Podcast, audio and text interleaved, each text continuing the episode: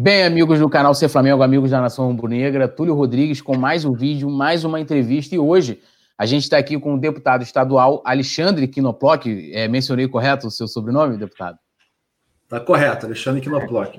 Isso, então eu estou com o deputado aqui, Alexandre Quinoploc, e ele é relator né, da, da Comissão Especial de Esportes Olímpicos de Alto Rendimento da LERJ, e ele também preside a CPI né, dos incêndios, que também apurou lá a questão do, do incêndio no Ninho do Urubu. E hoje a gente vai bater um papo, né? É, primeiro a gente vai priorizar sobre né, o assunto que acabou se tornando uma polêmica, que foi uma matéria do Globo Esporte falando sobre é, a comissão, né? A Comissão Especial de, de Esportes Olímpicos de Alto Rendimento, que foi, que foi a questão do, do Maracanã.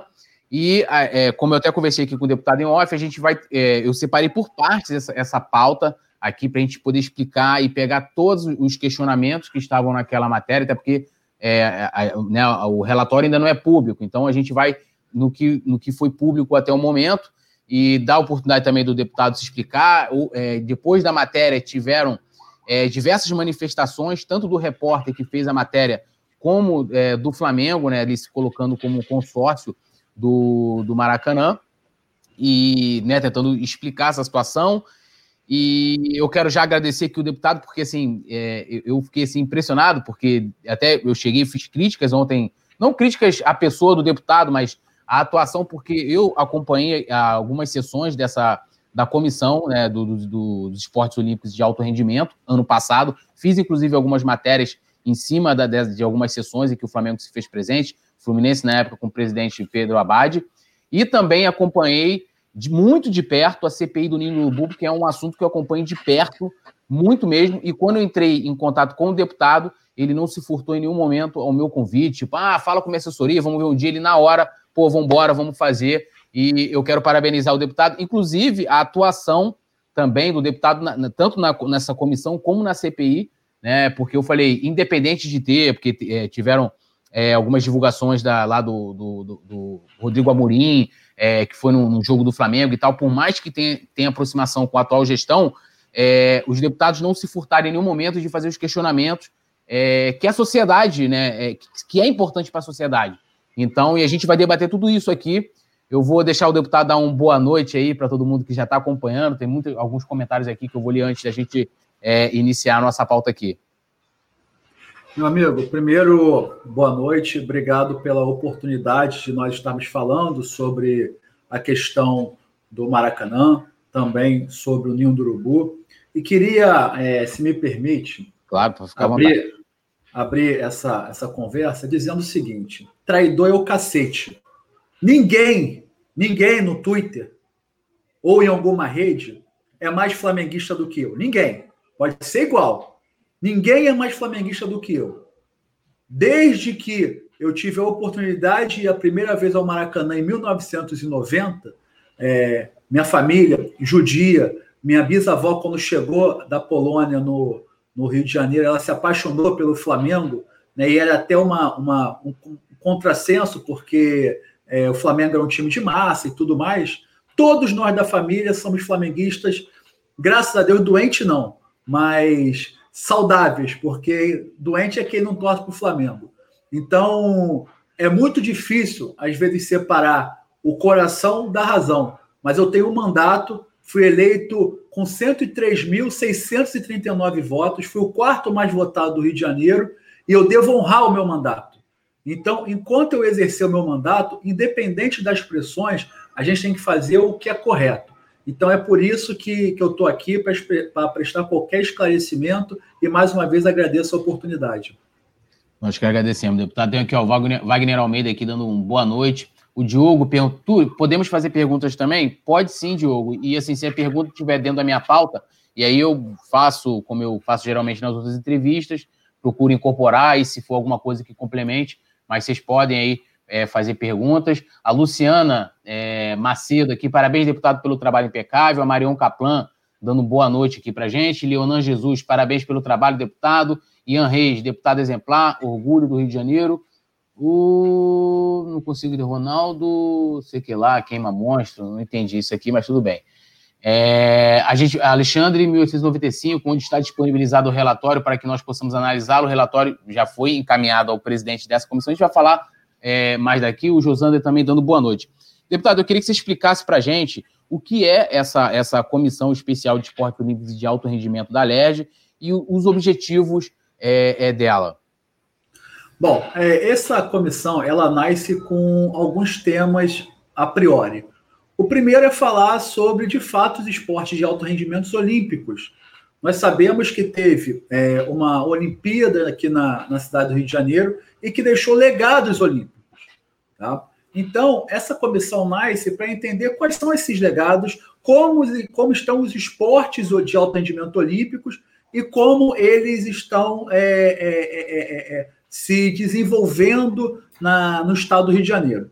Acontece que no meio disso tudo tem uma, um incidente que é a, a final da Taça Guanabara de 2019, é, Fluminense Vasco, que tem todo aquele problema é, uhum. por causa do setor sul, e a gente acaba tendo a justiça bloqueando a entrada de torcida, depois, muito em cima, é, liberando, e aí começa-se a entrar na questão do Maracanã. E aí a gente começa a entrar no consórcio Flamengo e Fluminense em algumas situações que ali estão, ou até o momento ali do fechamento do relatório, estavam ocorrendo. É, assim, a, primeiro, assim, de modo geral, é, a gente depois a gente vai entrar por, por parte, você é, é, é, falado lá na matéria que há indícios né, de transgressão e sonegação fiscal. Aí eu queria que você falasse de um modo geral é, o que, que vocês encontraram de irregularidade? Depois a gente vai entrar de por empresa por empresa, né, e assunto por assunto. Mas o que vocês encontraram de irregularidade dentro do que vocês é, investigaram lá com relação ao Maracanã?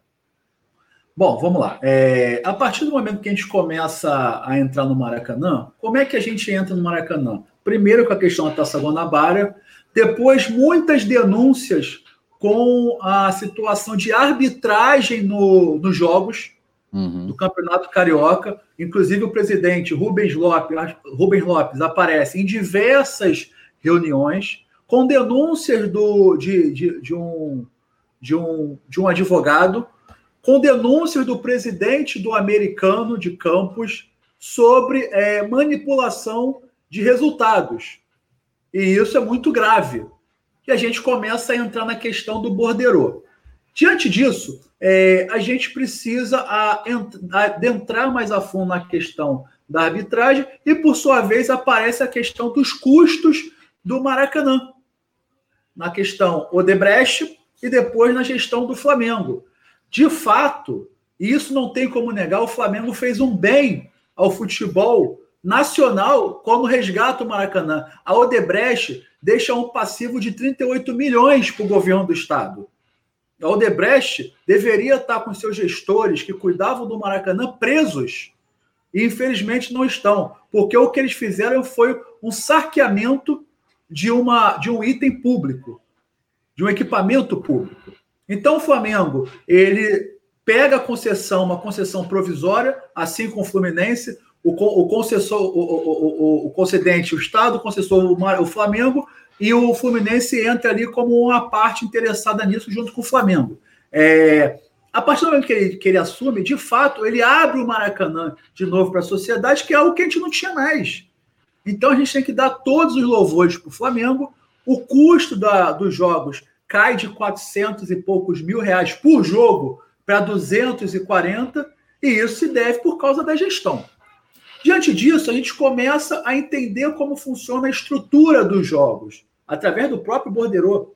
Então, entra algumas empresas que, que aparecem de forma estranha nesse processo. A primeira é a Food Team. Qual é, quem é a Food Team?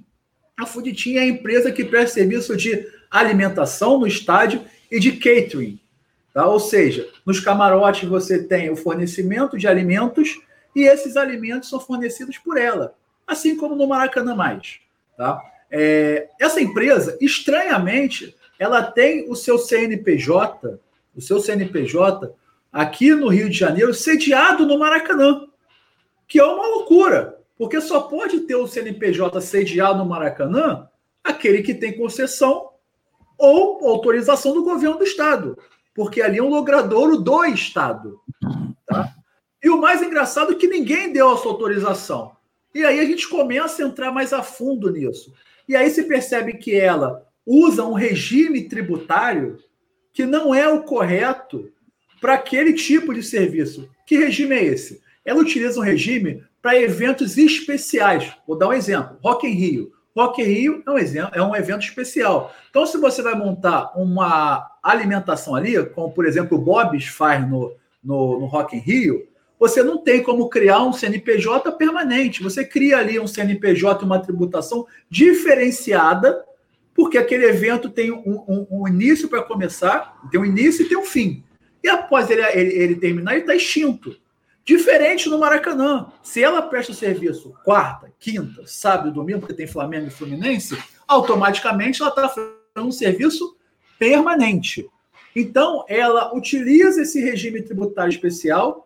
E como é que funciona esse regime? Ela diz o seguinte: olha, eu comprei receita do Estado, comprei 40 mil latas Então, eu vou aqui dizer que vou vender 40 mil latas, uma nota de 20 mil por fora não apresenta, você só negou 20 mil latas. Então, é isso que acontecia com a Food. Nós, quando fomos no, no, no Maracanã, a gente é, identificou também, junto com a Secretaria de Fazenda do município, que tinha itens que não estava dentro do alvará dela, que também estava sendo vendido. Então você tem uma irregularidade aí séria que é a sonegação fiscal. Tá? O meu papel de relator é apontar as evidências, mandar para a presidência da comissão, a comissão remeter para o plenário da LERJ, aprovando para o Ministério Público. E o Ministério Público pode chegar à conclusão que o nosso relatório não condiz com o entendimento deles. Só que essa é a nossa função.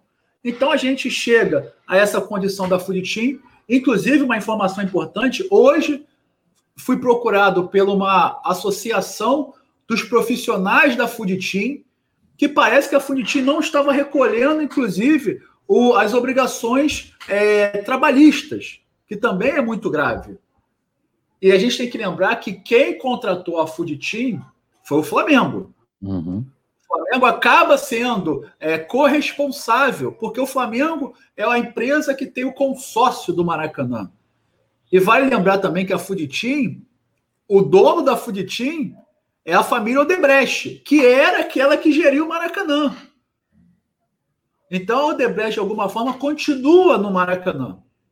Tá? Então, e, e, Deputado, só, só para, rapidinho, só aproveitando, é, e vocês sabem mais ou menos quanto que a Fuditim arrecadava, por exemplo, por jogo a gente tem essa informação, é, eu não tenho aqui de cabeça, eu posso até tentar buscar essa, essa informação, é, mas os valores eram muito altos, tá? Porque uhum. a gente sabe que um, um jogo de. Se, se a gente dá pipoca, se faturava 80 mil reais com pipoca, você imagina quanto faturava é, por alimentos no, no, num jogo como como que tem no, no Maracanã. São 60 mil pessoas. A gente sabe que os produtos não são baratos, é, são, são valores elevados, e mesmo assim existe um consumo muito grande.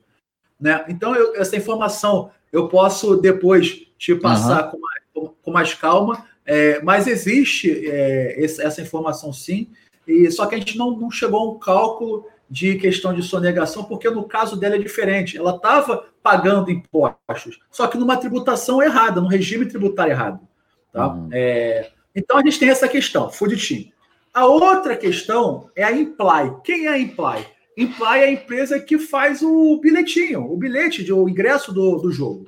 Tá? É, como funciona num jogo de futebol em grande parte do mundo? Você tem o bilhete e a catraca. Tá? A catraca é uma empresa e o bilhete é outro. Por que são duas empresas diferentes? Porque a catraca fiscaliza o bilhete. Se o bilhete não é falso, se o bilhete não é duplicado, tudo isso para que quando você jogar no borderô, você saiba quantas pessoas teve e mais do que isso, para que você não tenha uma superlotação. Tá? E o que acontece é que a Imply fazia os dois. E a Imply não conseguiu explicar para gente se de fato eles tinham um controle para evitar uma duplicidade de. de, de... Que agora vai, vai, Rapaz, eu tive que tirar aqui, sair da, da, da net e botar, ir para uma outra aqui do, do vizinho. Mas agora ah, be... vai... Beleza, agora não está nem mais travando. Aí agora acho que agora vai. Aí você pode falar de novo da Imply e aí a gente vai. vai... Vamos lá. Então, é, a questão da Imply, é, eu estava dizendo que, que ela também faz a catraca. Uhum. Tá? É, e isso não é feito em grande parte dos estados do mundo, porque a catraca fiscaliza o ingresso. Tá? É, o ingresso ele tem vários tipos de fraude. Ele pode ser duplicado, ele pode, por exemplo, é, ter um lote dele é, não public, publicizado e aí você encher uma determina, um determinado setor. E isso, diferentemente no resto dos estádios, acontecia no Maracanã. Uhum. E só no jogo do Flamengo, porque o Fluminense contratava outra empresa. Para ter uma noção, a Imply também faz do Inter de Porto Alegre, no Beira Rio. Só que ela faz só o ingresso, ela não faz a catraca. Uhum. Então, isso também foi questionado é, ao Flamengo por que disso. O Flamengo se colocou à disposição em resolver. É óbvio que não é tão simples resolver, porque imagina como é que um clube vai mudar a sua fornecedora de ingresso no meio de um campeonato. Sim. A, opera, a operação de, de, de, de, de, tiqueteria, que se chama, não é uma, uma, uma, uma, uma operação simples, é uma operação complexa mesmo. Uhum. Então, é, isso também foi reportado. E o tema da pipoca é, é, o, é emblemático, porque a pipoca é, apareceu lá do nada. Antes a Food Team ela fazia uma pipoca, aliás, é... não, só, só respondendo que, que não está meio irregular, não, o, o, a minha, o meu Wi-Fi ser do vizinho, porque o vizinho, por acaso, é meu tio, então também tem uma senha. é, então, é, é, infelizmente, as pessoas falam sem, sem conhecimento de causa, mas voltando aqui, é, a gente tem a questão que a pipoca ela era fornecida pela Team, era uma pipoca, inclusive, horrorosa, vinha numa, num baldezinho fechado, enfim. E depois apareceu a, as pipoqueiras no Maracanã.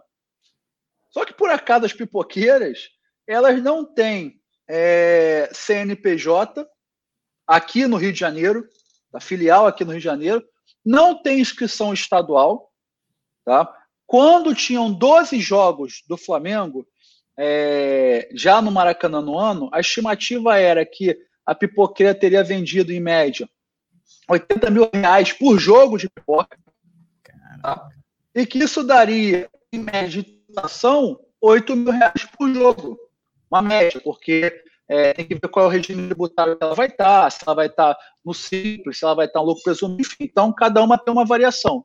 Mas a média seria essa. Tá? Então, a gente teria deixado de recolher nisso aí, minima, minimamente 94 mil reais. Tá?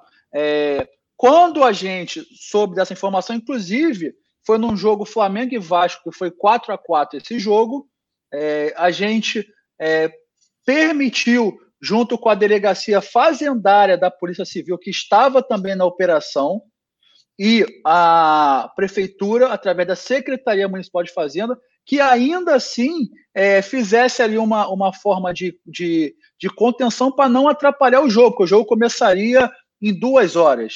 A uhum. Food Team foi, foi autuada naquele dia é, e era para fechar bares pela Prefeitura do Rio. Nós chegamos a um acordo para não fechar os bares, porque causaria um transtorno muito grande para o jogo, e depois ela iria se regularizar.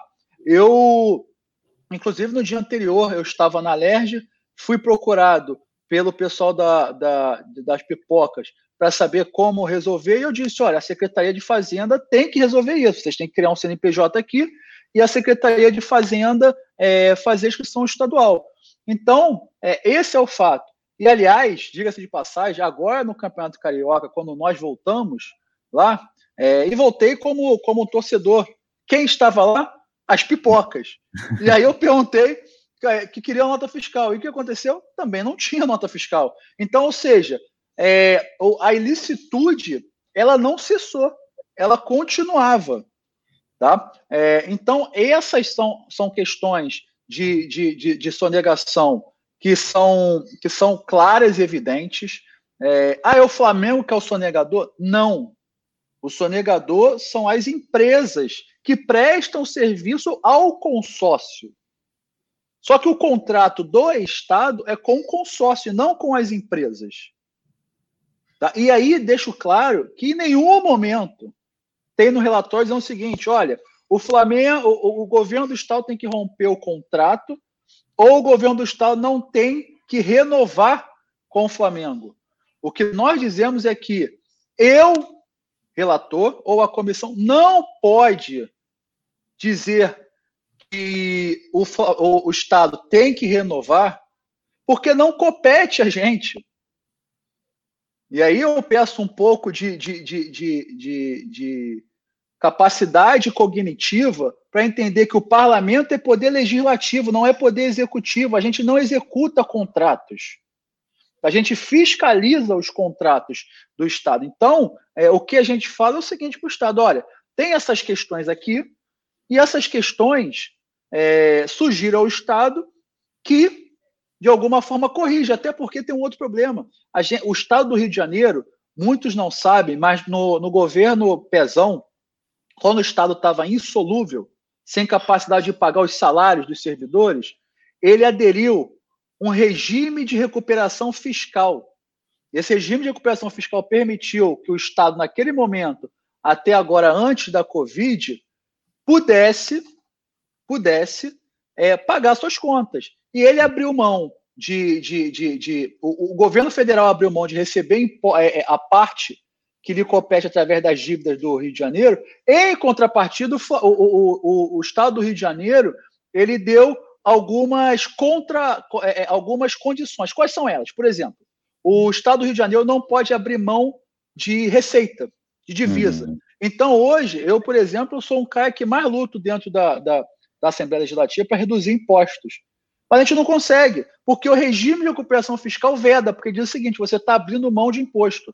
E hum. quando você tem uma, uma questão que nem da Food Team, que ela está numa tributação errada, o Estado está abrindo mão de impostos.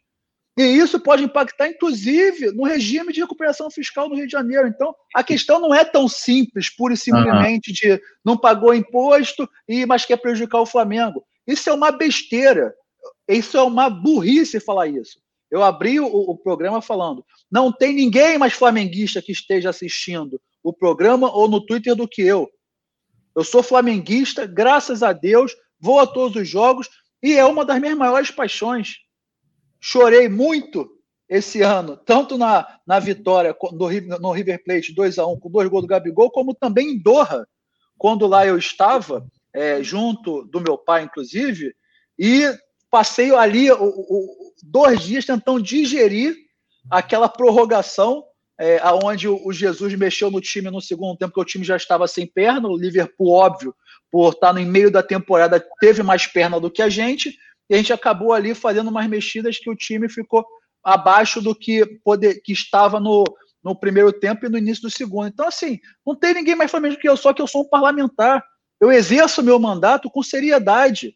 Eu não posso chegar e a partir do momento que eu sou relator de uma comissão, eu falo o seguinte: não, mas isso aqui tem, tem o Flamengo, então deixa para lá, porque é, o Flamengo pode se desgastar. Aliás, eu avisei isso é, ao, ao, à gestão do Flamengo, quando eu tive em Doha, que eu avisei ao, ao presidente Landim que o Flamengo seria convocado na questão do Ninho do Urubu, porque a CPI dos incêndios trata dos incêndios que ocorreu nos últimos dois anos, inclusive do Ninho do Urubu, o presidente Landim falou: Poxa, mas isso vai trazer um desgaste para o Flamengo. Eu falei: Presidente, se tiver uma forma que a gente consiga preservar o Flamengo, porque o Flamengo não tem nenhuma é, é, responsabilidade e tudo mais, nós faremos. Agora, se aparecem indícios que o Flamengo tem responsabilidade, eu não tenho como não chamar, porque esse é o meu papel.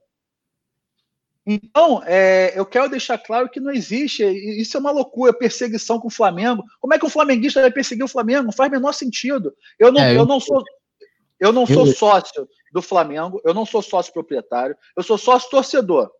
Aliás, eu, sou sócio torcedor, é, se me permite só essa, essa, uhum, claro. essa explanação, é, eu sou sócio torcedor e eu reclamei até com o Belotti quando, quando eu estive com ele. Ele falou, cara, minha carteirinha venceu já há três meses não chega. E, e ele falou, não, vamos ligar para lá para tentar resolver. Nunca tive nenhum benefício do Flamengo. Como o Flamengo também nunca foi beneficiado por mim. É uma, é uma, é uma relação extremamente é, republicana.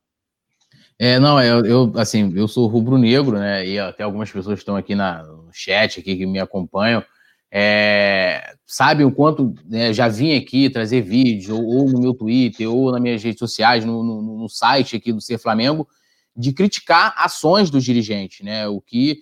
É, e, assim, a sua atividade como parlamentar, inclusive até falei isso, isso no Twitter, é, e, assim, nada tem a ver com a questão de rubro-negro. E assim, e, e, acho que é isso aí. É, você é rubro-negro, você tem a sua atividade parlamentar e tendo alguma coisa e, e, em que, né, por mais que você seja Flamengo, em que tem que questionar, acho que tem que questionar mesmo. E acho que, é, como, quando a gente fala que é, o futebol ele tem um papel social, né, ou seja, que vai além da, da, das quatro linhas, também está nisso, porque assim, o Flamengo se tornou uma referência para a sociedade. Hoje eu tenho orgulho né, de olhar e falar, pô, o Flamengo não está mais, na, mais nas páginas policiais, o Flamengo é, não está mais na, né, com aquela notícia, o Flamengo não paga salário, tudo isso nos dá orgulho. E, infelizmente, é, é, tem essas notícias com relação a essas empresas, né, que, vamos dizer, indiretamente ou diretamente, a gente vai analisar isso aqui, de que o Flamengo tem uma parcela de responsabilidade, o que a gente quer, e aí me colocando aqui, é que o clube faça contratos com empresas sérias também, que sejam corretas. E aí, até entrando nessa questão da, da Team, eu lembro que numa das sessões, é, vocês tinham convocado a empresa, a empresa não compareceu, não deu qualquer comunicado, e o Belotti, até o Belotti estava nessa reunião, inclusive ele compareceu tanto nas sessões é, é, dessa comissão como na CPI também, sempre muito muito solícito ali a, aos deputados, e ele apresentou até uma explicação que ele ali no momento, ele assim, ele, ele, ele demonstra que ele não entendeu muito, que eles falam, ah, eles, eles disseram que tem uma, uma, uma operação especial, mas que eles não revelam porque eles têm medo da concorrência, uma coisa que não, que não justifica não emitir nota. E aí eu queria saber o seguinte: se vocês conseguiram é, é, algum contato direto com a empresa, as empresas, é, ela se justificou de alguma forma para essas operações, porque assim, é, antes de você responder, é, eu, eu, quando eu vou lá comprar lá o cachorro quente, né, o genial, o que for lá na Food Team, geralmente tem uma fila, e aí o que eles fazem para poder a fila ir mais rápido? Coloca um funcionário que fica com a máquina ele vai lá, eu vou pago no cartão e, e eles emitem ali um, bolet, um boletim. Principalmente quem compra cerveja, o cara pega, compra uma série de tickets. Então, assim, é, não é difícil, lógico que ah, vai demorar mais se for emitir uma nota é, fiscal, mas não, não, é impossível se emitir uma nota fiscal, já que você emite um ticket. Mas aí você pode responder aí como é que foi o contato da empresa, o que, que eles explicaram. É, primeiro eu dizer o seguinte: esse regime ele existe, o, a operação especial existe. Mas a operação especial existe. É, para é, eventos temporários.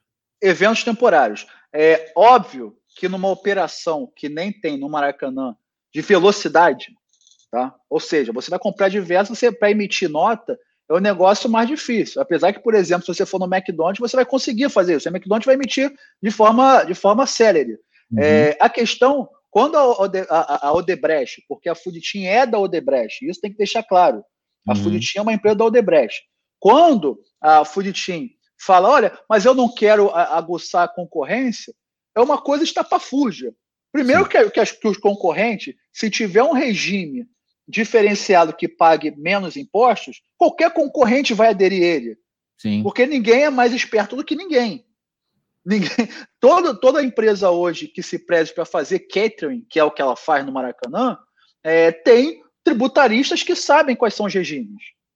Tá? É, então, essa é a primeira questão.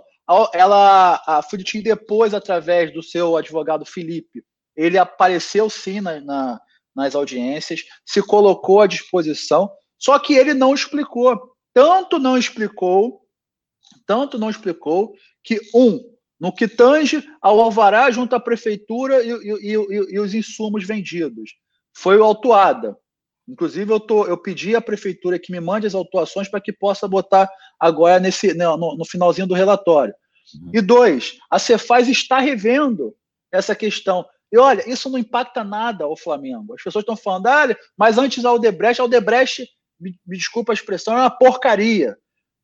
Os gestores da Aldebrecht deveriam estar presos. Presos. Eles deixaram uma dívida de 38 milhões para o Estado do Rio de Janeiro e eles acharcavam os clubes para jogar ali. Os clubes eram assaltados. Tanto é que os clubes pagavam mais de 400 mil reais para mandar os seus jogos ali. É inviável. E hoje paga 200. E o Flamengo tem todo o mérito nisso. A gestão do Flamengo foi competente em botar o Maracanã de pé.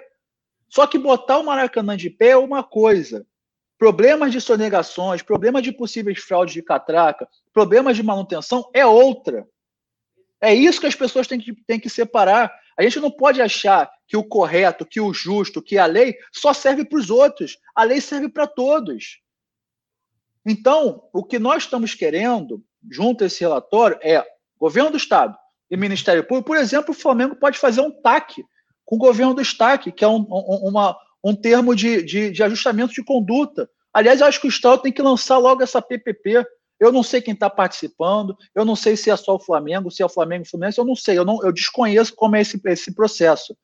Ah, gostaria até que o Flamengo fosse o próximo concessor e por 35 anos, porque por 35 anos o Flamengo vai ter uma previsão, uma previsibilidade de fazer, inclusive, investimentos. Porque por seis meses é difícil você investir em alguma coisa. Né? Mas o que eu quero deixar claro é, da nossa parte, ah, vocês indicaram é, o, o, o, o, Estado rompeu o contrato com o Flamengo, ou a não renovação, a nossa resposta é: nós não podemos indicar renovação, porque não compete a nós.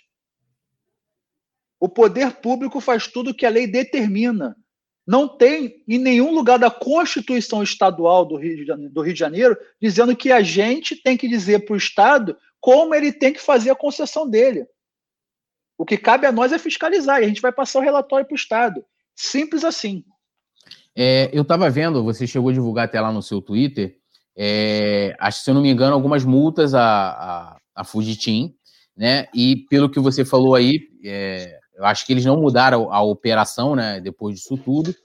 É, aí, assim, a minha pergunta, né? Vocês conseguiram concluir, né? De que tem irregularidades sendo tributárias, a questão da, da, das notas, é, a justificativa deles, né, é, é, assim, não, não se justifica, vamos dizer assim, né, não, não tem embasamento jurídico é, nenhum, não tem embasamento nenhum para que eles não, não, não ajam de forma correta.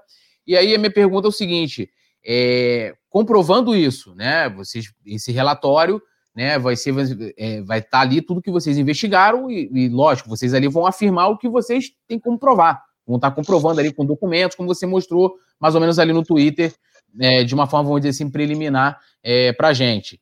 E assim, é, eles vão poder manter, por exemplo, um, esse contrato com o Flamengo e, e, o Flamengo também, de alguma forma, pode sofrer alguma sanção, a empresa. Como é que fica essa, essa, essa questão, é, comprovando ali dentro do relatório final de vocês, de que eles têm, é, agem é, de forma errada na questão tributária, na, na questão operacional?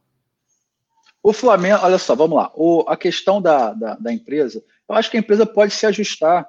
Se ela tiver é, algum, alguma questão de multa ou de reajuste a fazer com a Secretaria de Fazenda, ela pode fazer perfeitamente. Eu acho que, inclusive, o termo de ajustamento de conduta, que pode ser feito junto ao Ministério Público, é para isso. Olha, chegamos ao entendimento todos que o regime vai ser A e não vai ser B, ok. Então vai ser o A, não vai ser o B. Isso pode acontecer, não tem problema nenhum. O Flamengo não pode ser responsabilizado pelo, uma, caso é, seja o MP assim entenda também, pela sonegação de uma empresa que preste serviço para ele. Não pode. O Flamengo não tem capacidade é, é, é, é, operacional de fiscalizar o prestador de serviço. A grande questão é que a concessão do estádio é do Flamengo, junto e o Fluminense à parte, mas é do Flamengo.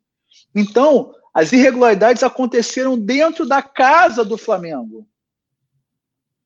Ora, se tem uma questão, se acontece um, uma violência dentro da minha casa, por mais que não seja eu, sejam de outras pessoas, de alguma forma eu tenho a tutela daquilo.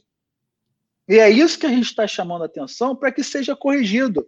A única questão do Flamengo, ao meu ver, é a questão da manutenção, que a gente encontrou alguns lugares com a manutenção é, é, ruim, precária. Tá? É, eu entendo a situação do Flamengo, da questão do, da, do consórcio temporário, mas a gente tem que manter a manutenção do estádio, porque o contrato junto ao, Estado diz que o Flamengo não tem de fazer investimento, mas tem que manter a manutenção. Então, isso foi visto, foi tudo que está sendo falado aqui não é de boca. Tem fotos, tem filmagem, tem evidências, tem documentos. Nada disso está sendo especulado. Tudo isso tem forte evidência, inclusive, é, como eu disse anteriormente, a gente mantém é, uma, um, um, canal aberto e cordial junto ao Flamengo, principalmente ao Alexandre, que é o Relações Institucionais do Flamengo, e ao Reinaldo Belotti, para passar esses temas para eles. O, o, o, Maracanã não existe sem o Flamengo. Hum. Vamos deixar isso claro. Se o Flamengo um dia resolver criar um estádio, o Maracanã acabou. Você pode pegar quatro bombas é, é, é, botar ali no, no, no, Maracanã e implodir, porque não vai fazer a menor diferença. Porque o Maracanã só vive do Flamengo. Isso é um fato. O Maracanã precisa muito mais do Flamengo que o Flamengo do Maracanã. É, agora, o fato é que a gente precisa ter uh, os ajustes de conduta bem feito para que a gente não tenha esses problemas. Porque imagina você se o, o Conselho de, de, de, do Regime de Recuperação Fiscal é, vai em cima disso. Que o, o, Estado seja expelido por causa de situações como essa. É situação complicada. A gente precisa, em, em algumas situações, ser até bem, bem enérgico para que evite problemas a posteriori. É, é, agora eu quero assim entrar nessa questão da, da, da pipoqueira, não sei, é, assim, eu fiquei sabendo que é uma empresa que, né, que vem de Minas, e eu fiquei, quando eu vi o vídeo que você colocou, que a empresa sequer tinha CNPJ, né? E aí eu, né, eu fiquei assim, como que um consórcio entre Flamengo e Fluminense fecham com uma empresa que não tem sequer CNPJ, ou seja, ela, ela não pode nem emitir nota, porque ela não tem como, ela não tem CNPJ, ela não tem como emitir nota. É, e assim, e até é, eu estava falando isso com você aqui em off, né? Porque é, eu, leigo na área jurídica, sei que qualquer é, empresa que você vá contratar, o Estado faz isso, é, seja uma empresa privada, você vai ali vai consultar o CNPJ ali na Receita, ali brincando. Você vai pedir, me dá seu cartão do CNPJ, a empresa vai falar, pô, não tem. E aí minha pergunta é a seguinte, com relação a, a essa, empresa da pipoca, é, houve alguma multa que foi aplicada a ela? E se, é, se você tem conhecimento, se ela conseguiu se regularizar e se não, se ela vai poder manter o contrato? Porque, assim, eu acho que é, é, é não sei se é pior é, da Fujitim, de repente, dependendo do ângulo, mas assim, na, na, questão, vamos dizer, de registro, né, é muito, é porque ela, ela não existe, é uma empresa que não existe aqui no Rio de Janeiro. Então, ela, ela vai poder continuar a manter o contrato com, com, com o Flamengo? É, vamos lá. Primeiro, assim, essa empresa, é, o CNPJ dela é de, de hum. Minas Gerais. Minas Gerais, ela não tem CNPJ filial no, no Rio de Janeiro para ela emitir nota no Rio de Janeiro, precisa de um CNPJ no Rio de Janeiro. É, a questão de se ela foi multada ou não, eu não sei porque não compete a, a LERD fazer multas, uhum. aplicar multa. Multa se aplica a quem tem poder de polícia, no caso é a Secretaria Fazendária. É, eu não sei se foi aplicada multas, mas o fato é que tem toda a possibilidade de se regularizar.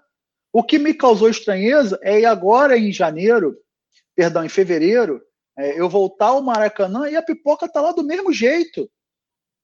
Sem nenhuma regular. E, e aí eu, mais uma vez, eu apertei, ah, mas é porque tudo é difícil no Estado. Olha, de fato, a gente tem a burocracia é, dentro do Estado do Rio de Janeiro.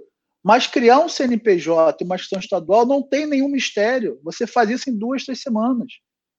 E já tínhamos passado, já, nós fomos em novembro, 13 de novembro, dezembro, janeiro, e aí início de fevereiro.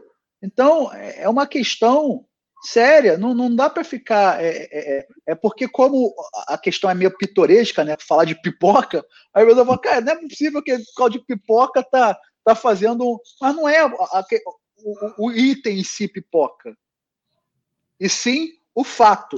Né? Então, eu acho que tem todo. O Flamengo tem toda a possibilidade de, de resolver isso. digo mais, é, o Flamengo talvez tenha 99,9999% de, de, de, de, chance de ficar com, com, com o estádio. Ele já conhece o estádio, ele já sabe onde estão os problemas do estádio, ele já, ele de alguma forma, ele, ele, ele tem a, a, a capilaridade financeira de fazer investimentos.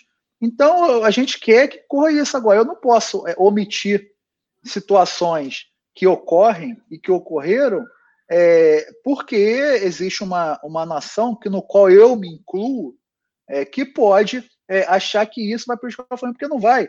A gente tem, aliás, o Flamengo só chegou a ser o que é hoje, a gente conseguiu o bicampeonato da Libertadores, porque o Flamengo fez um ajuste fiscal dentro das suas contas, porque o Flamengo botou pessoas sérias e competentes para cuidar do seu maior patrimônio, que é a sua torcida, e com isso gerar receita para ele. Então, o que a gente quer, é, e diz o relatório, é que tem que fazer esses ajustes de conduta para continuar seguindo aí com, com, com, a nossa, nossa maior casa aí, que é o, que é o Maracanã. É, aí, para a gente finalizar essa primeira parte, que aí seria que você falou um pouco da empresa de, de ingresso, né? Porque ela se autofiscaliza, né? Como a catraca ela serviria para. É, vocês pediram um ajuste né, né, nessa, nessa questão e o Flamengo ficou de, de verificar isso, então, no caso, que seria para esse ano. É, é, como é que ficou essa questão, vamos dizer assim, de, de acerto é, com relação a, a, a, aos ingressos? Se eu não me engano, o Flamengo estava mudando a gestora. Tá? Eu não uhum. tive mais, mais informação sobre isso, porque a gente teve recesso em janeiro e logo depois veio a questão da, do, da Covid e a gente expirou o prazo da comissão e tá, ficou na execução do, do relatório. Mas, se eu não me engano, tava, tá, estava mudando. O, o, Flamengo tinha ciência disso e na conversa que, na última conversa que nós tivemos na própria comissão, é que o Flamengo abriria uma nova licitação, algo do tipo, para a questão de, de, de ingressos no, no Maracanã. É, agora entrando, o pessoal está até comentando aqui nas questões estruturais. Na matéria do, do Globo Esporte, e depois a gente vai entrar mais a fundo na matéria, o pessoal está pedindo para comentar, a gente vai comentar. É, lá tem uma parte que fala com relação a, a, investimentos, e até uma das coisas que eu também questionei no Twitter, que eu falei, pô, como é que Lógico que Flamengo e Fluminense têm a obrigação de conservar né, o, equipamento, o Maracanã, isso é, isso é fato. Mas ali, é, pelo menos na matéria, está colocado tipo assim, que se cobra é, um investimento, né? E aí vocês falam até em cadeiras quebradas, e assim, é, é, eu não sou especialista da área, mas geralmente né, os gestores dos estádios, a cada jogo, eles, eles mais ou menos é, fazem uma, uma, né, uma, uma previsão, mais ou menos, de, de se ter umas cadeiras quebradas, de ter alguns, né, algumas é, alguns problemas né, ali de, de, Isso fica dentro do planejamento do jogo, vamos dizer assim, né? E, e isso foi também um dos argumentos que eu utilizei para falar assim que não justificasse, e aí dentro do que saiu na matéria, para não é, pedir a renovação. Você não acha que, que tipo, o que, que foi questionado, vamos dizer assim, da parte que você até falou, que vocês foram lá, vocês tiraram foto, vocês compareceram até antes de ter a parada agora na pandemia, e o que, que vocês viram nessa parte estrutural e o que de fato vocês cobraram é, é, é, ao consórcio de Flamengo e Fluminense, ou se essa cobrança no lance de investimento não seria para a situação de agora, que é uma situação provisória, mas seria para uma, né, uma possível aí, é, situação definitiva, por exemplo? Olha, é, o, o, Túlio, eu acho que tem algumas questões interessantes. O Flamengo, como e o Fluminense, como tiveram muitos jogos no Maracanã, Aliás, muitos jogos. Inclusive, tem uma, uma passagem do, do próprio é, do Mister que ele diz que o Flamengo, se é mandante, ele tem que mandar de fato no estádio, porque o estádio estava com péssima qualidade do, do, do, gramado. Isso se dá não só porque, porque a diretoria quer, porque você tem a questão realmente de ter muitas atividades e tem dificuldade de fazer essas manutenções é, de forma corriqueira. Mas o fato é que no dia que nós fizemos a vistoria, nós encontramos algumas situações. Nós encontramos é, algumas cadeiras quebradas, é, o setor de manutenção e ferragens é, do estádio é, aberto, com livre acesso ao público, inclusive contendo serrotes, facas, hum. chaves e tudo mais, poderia trazer um problema na, na, na segurança. Tá? É, nós encontramos alguns banheiros com, algum, com alguns problemas de, de hidráulica, É, mas são problemas ajustados. O que as pessoas elas, elas ficam é, questionando é, mas por que você bota isso no relatório? Porque tem que botar no relatório. O que uhum. você encontra, você, você, você, public, você dá publicidade, isso é normal.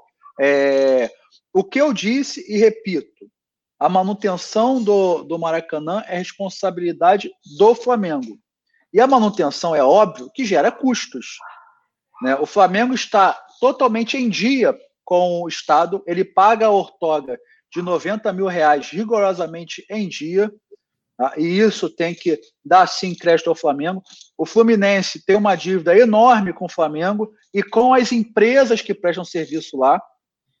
O Fluminense, inclusive, tem hoje, as empresas têm, têm nos, nos confidenciado, tem questões que o Fluminense não tem pago, e isso gera um problema até para o Flamengo. O Flamengo acaba sendo ali o, o, o, o avalista do, da operação, uhum. mas essa questão de manutenção, o que a gente bota no relatório, inclusive que a gente é, é, é passa para o Globo Esporte, que fez o, o auditoria, é o seguinte: existem questões de manutenções que têm que ser feitas.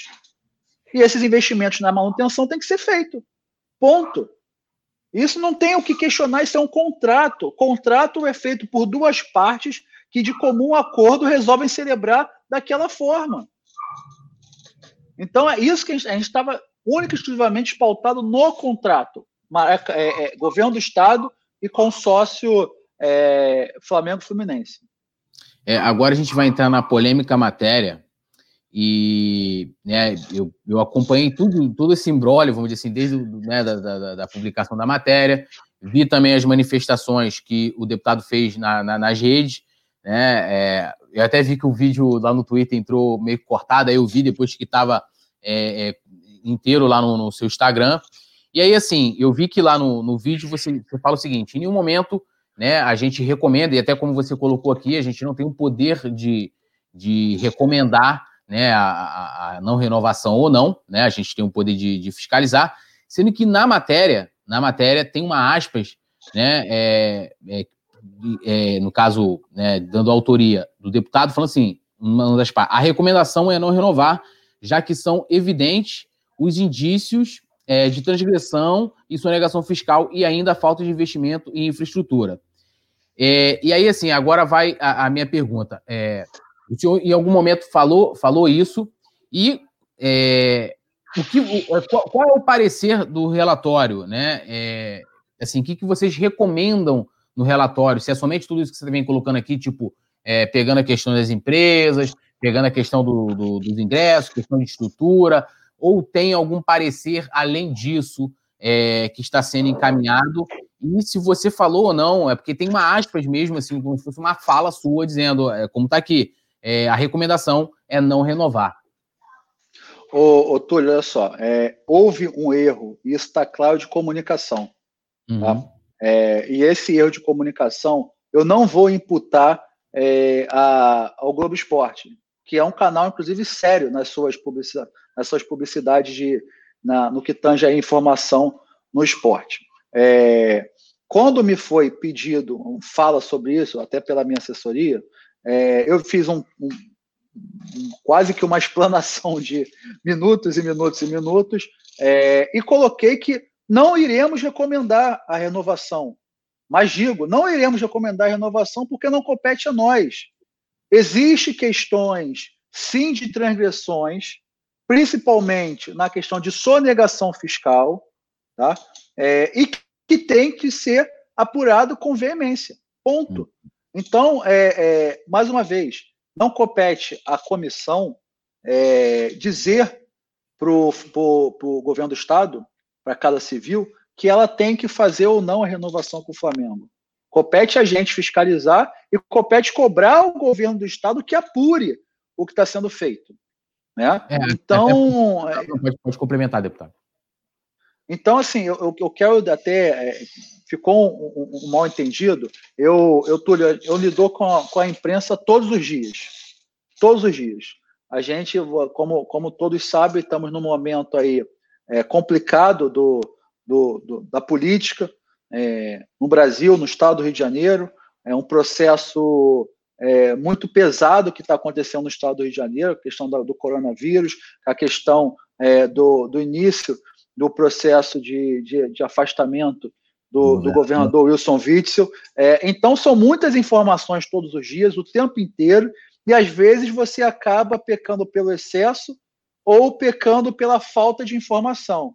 É, se houve da nossa parte isso, é, a responsabilidade é minha, o gabinete é meu e eu assumo essa responsabilidade. Uhum. Tá? O que eu quero dizer, e estou dizendo aqui para você, ao vivo, é, de voz e, e, imagem, que a gente não tem esse poder. Eu não tenho como recomendar a renovação do Maracanã ao Flamengo, porque não compete a esta comissão. Então podemos dizer, é porque assim, até o, o, Vicente Seda, que é, um, que é o repórter lá do Globo Esporte, ele chegou a se manifestar é, é, sobre, sobre a matéria, acredito que tenha sido depois do vídeo, em que ele fala que, que tem áudios e tinha comprovação de que sua equipe mandou para ele. Ele é... tem áudio, ele tem áudio, ele tem uhum. áudio, tá? Ele tem áudio. É, eu, eu me informei hoje, ele tem um áudio. Eu mandei vários áudios, a, a minha uhum. assessoria passou um áudio para ele, e o que ele está falando é verdade. O que eu uhum. estou dizendo é o seguinte: o contexto todo uhum. não é aquele. Entendi. E não estou dizendo que, que ele teve uma fé porque ele não teve. Ele deu uma, uma informação de primeira mão. Ele é um jornalista competente, é um jornalista que eu admiro. E o que houve foi uma Também. falha de comunicação da minha parte de não ter, é, talvez, explicitado tudo da forma como deveria ser feito. Uhum. É, é, você pode ter colocado, tipo, como você está falando aqui, falando, ó, a gente não recomenda a aprovação por não ser, no caso, uma, uma atribuição da comissão. Seria isso, e de repente, e, e, no entendimento saiu diferente. Seria, seria isso, mais ou menos, né? É por aí, a gente, a gente acaba tendo muita acesso à imprensa e à comunicação o tempo inteiro, e, e, e isso, isso acaba sendo até uhum. um pouco comum, tá, Túlio? E assim, mais uma vez, é, eu recebi muitas mensagens no Twitter, mensagens agressivas, ah, porque tá regando. Tô, tô regando é o cacete, eu não preciso disso, Túlio. Claro. Preciso... Aliás, quem conhece o meu mandato sabe que o meu mandato não é de arregar para ninguém. Não tem isso, não tem arregar, não vai ser com ameaçinha falando, ah, eu moro em tal lugar, vem aqui, eu tenho mais o que fazer do que ficar é, perdendo meu tempo com babaquinha de torcida organizada.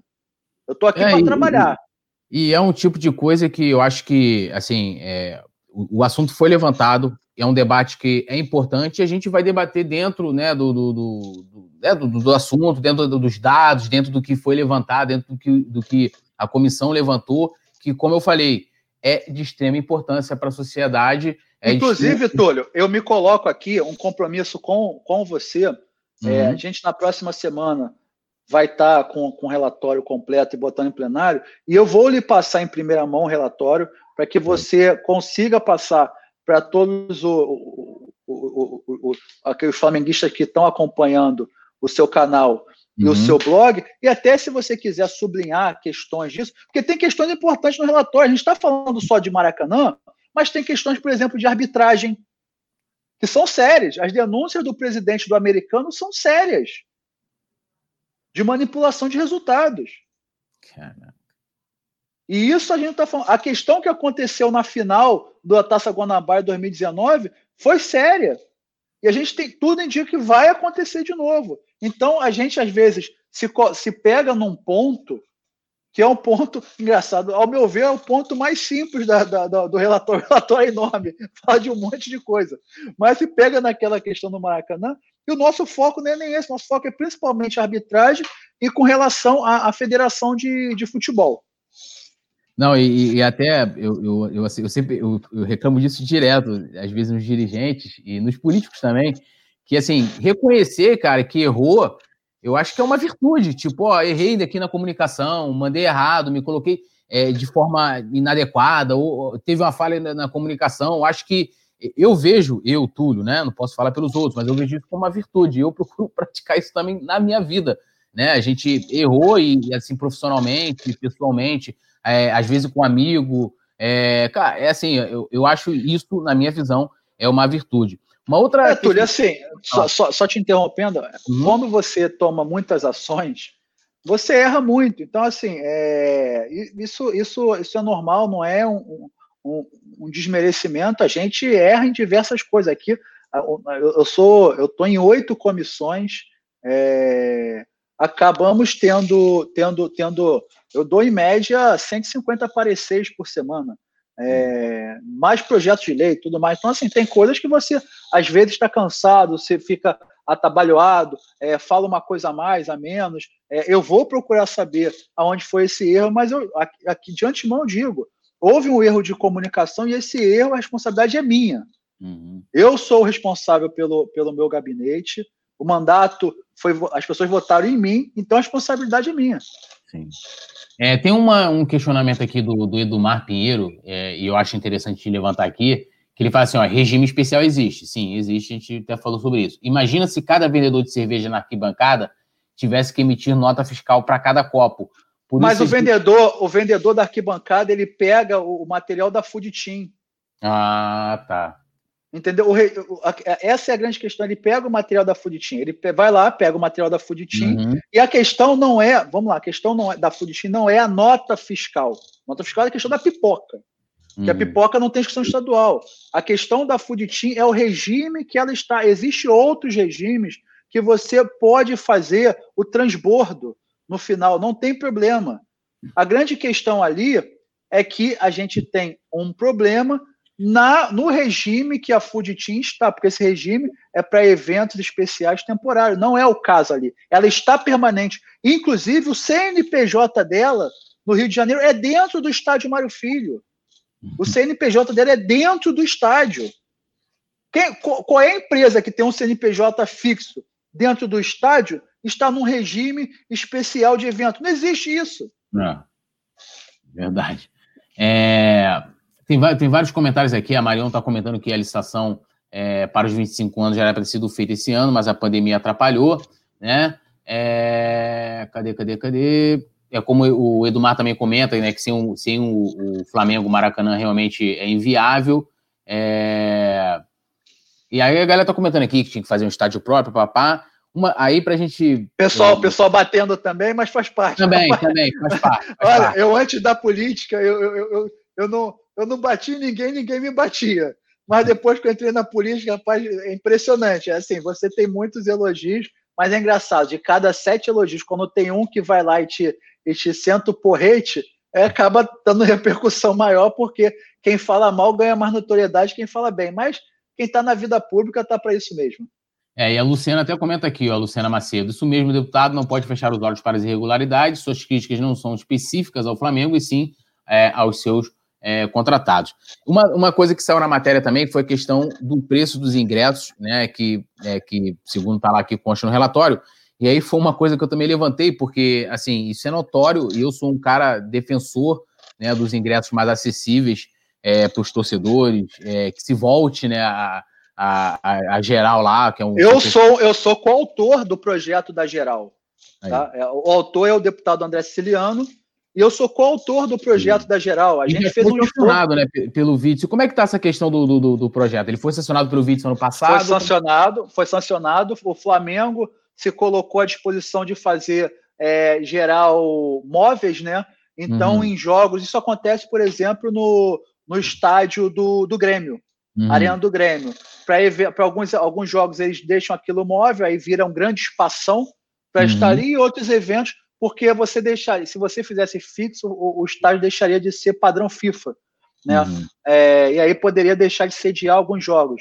Então o Flamengo fez ali um, um, um, um projeto para isso e se comprometeu a já fazer isso. Esse projeto foi um projeto de, de, de, de minha coautoria na LERJ, é, um projeto do presidente André Siciliano, e a gente lutou muito para que ele fosse, fosse sancionado, porque é muito importante os ingressos do Maracanã são caros. A gente tem que lembrar que o Maracanã é um time popular. As pessoas não têm condição de pagar 70, 80, 90 reais. Isso é um fato. E a gente, o que a gente estava ali questionando é que se o Maracanã passou a ter, a Ortog é só 90 mil, tá? É, o Flamengo ele tem um custo mais baixo, a gente questiona se o Flamengo tem tudo isso, não é possível fazer ingressos mais baratos para outros assistirem? Esse é o meu questionamento. Uhum. Então, é, para ter uma ideia, ô, ô, Túlio, eu recebi no Twitter assim: ah, mas o senhor recebe é, ingresso do, do, do, do, do Flamengo. Não, eu não recebo. Quem recebe é a Assembleia Legislativa através do governo do Estado, que tem uma cota ali, se não me engano, são de 15 ingressos, é, que dão por um simples motivo. O, o, a Casa Militar da LERJ e a, e, a, e, a, e a Polícia Civil não recomendam que os parlamentares é, vão vá nos camarotes por causa de questão ideológica. Eu, por exemplo, todo mundo sabe minha ideologia. Eu fui eleito dentro do PSL do Partido Jair Bolsonaro. Eu posso estar num lugar que não vou ter segurança. E eu tenho evitado de inclusive, a maioria, de, quando eu recebo ingresso, eu dou para pessoas mais humildes que nunca foram no Maracanã. Eu, eu sou sócio torcedor, eu, eu, geralmente, antes de tudo isso, eu gostava de ir no Maracanã mais, porque a gente chegava ali uma hora antes, comia para burro, e depois de comer, a gente viu o jogo tranquilo, né?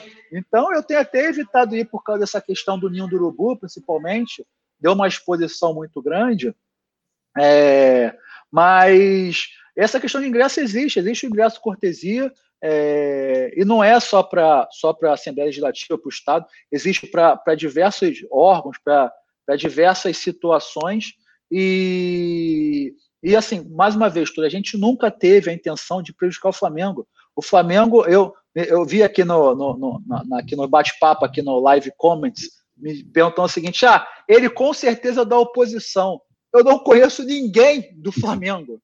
Mas sabe que ninguém? Eu, eu, eu, fui três vezes na Gávea, uma para inaugurar uma piscina nova lá, que, me, que, o Alexander me chamou, que eu achei muito legal, vi como a Gávea está bonita. Uma outra vez, que eu acho que era a gestão da Patrícia Morim, que eu fui como, como curioso, eu não conhecia a Gávea. Por incrível que pareça, eu não conhecia a Gávea.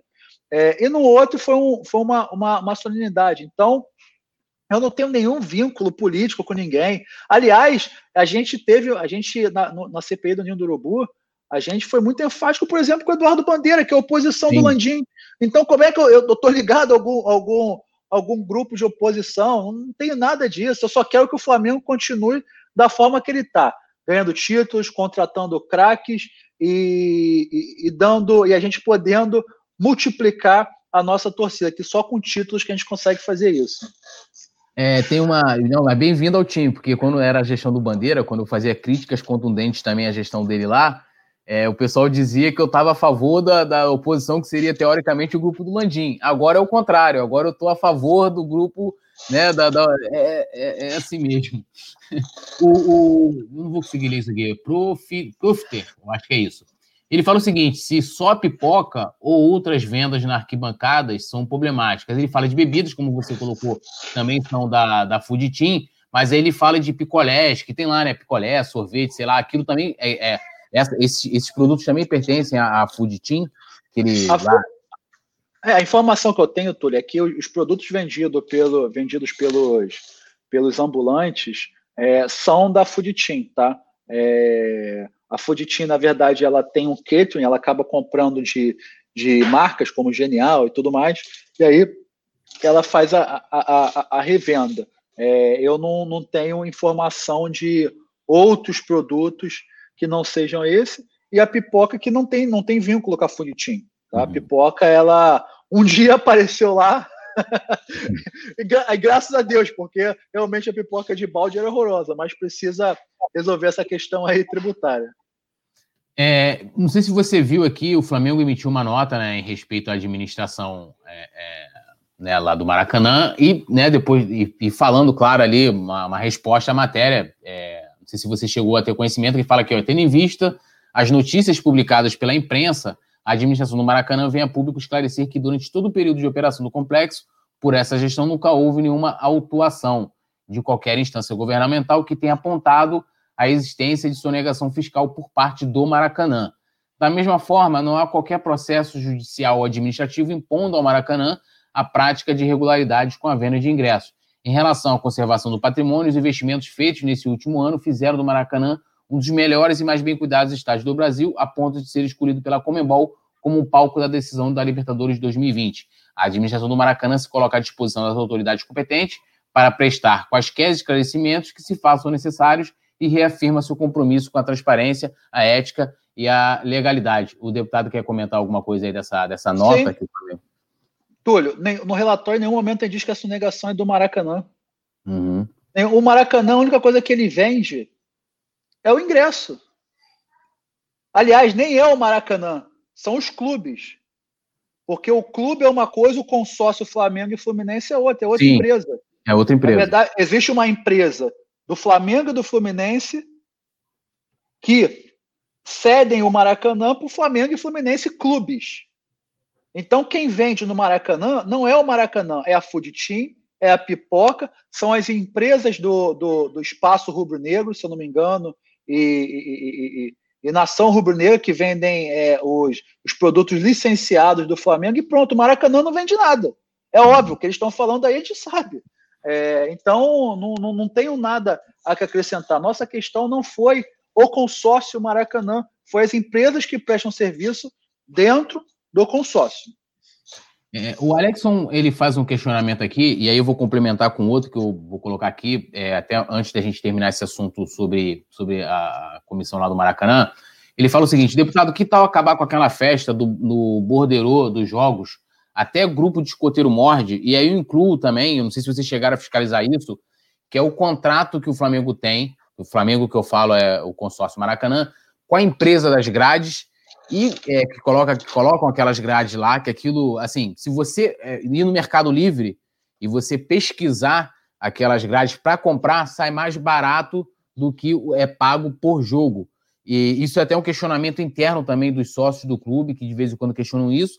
E também a questão dos stewards. Eu não sei se a comissão chegou a verificar também. E como esses gastos aqui de escoteiro, é, né, são coisas que a gente não vê tanta necessidade e coisas como também a questão das grades e os Stuart, que poderia ser melhorado e diminuiria também o custo né, do, do, do jogo. Não sei se a comissão chegou a olhar é, esse tipo de coisa. Ô, Túlio, eu tô, eu, enquanto você estava falando, eu abri aqui um uhum. borderô. Tem uma questão que o Flamengo, ele é, ao meu ver, ele é roubado, uhum. que é a taxa FERJ, que é a uhum. Federação do Estado do Rio de Janeiro. Em qualquer lugar do Brasil, essa taxa fica em torno de 8, 9, 10% do jogo. A FERJ no estado do Rio de Janeiro, eu vou pegar aqui o exemplo do jogo Flamengo e Vasco, no estádio do Maracanã, que foi realizado em 21 de abril. Tá? O resultado, o total do, de, de, de receita do jogo foi 2 milhões 152.756 é, reais. 2 milhões 152.256 é, reais. Ele pagou de taxa para a Ferge 188 mil reais. Caraca. Ou seja, o que, que a Ferge fez para o jogo acontecer? Nada. Não. Então, o Flamengo, é, a taxa da FERJ é a maior taxa da, no, no Brasil. E acho que o Flamengo, Fluminense, Vasco, Botafogo, eles são lesados por isso, isso é um fato. Isso é um fato.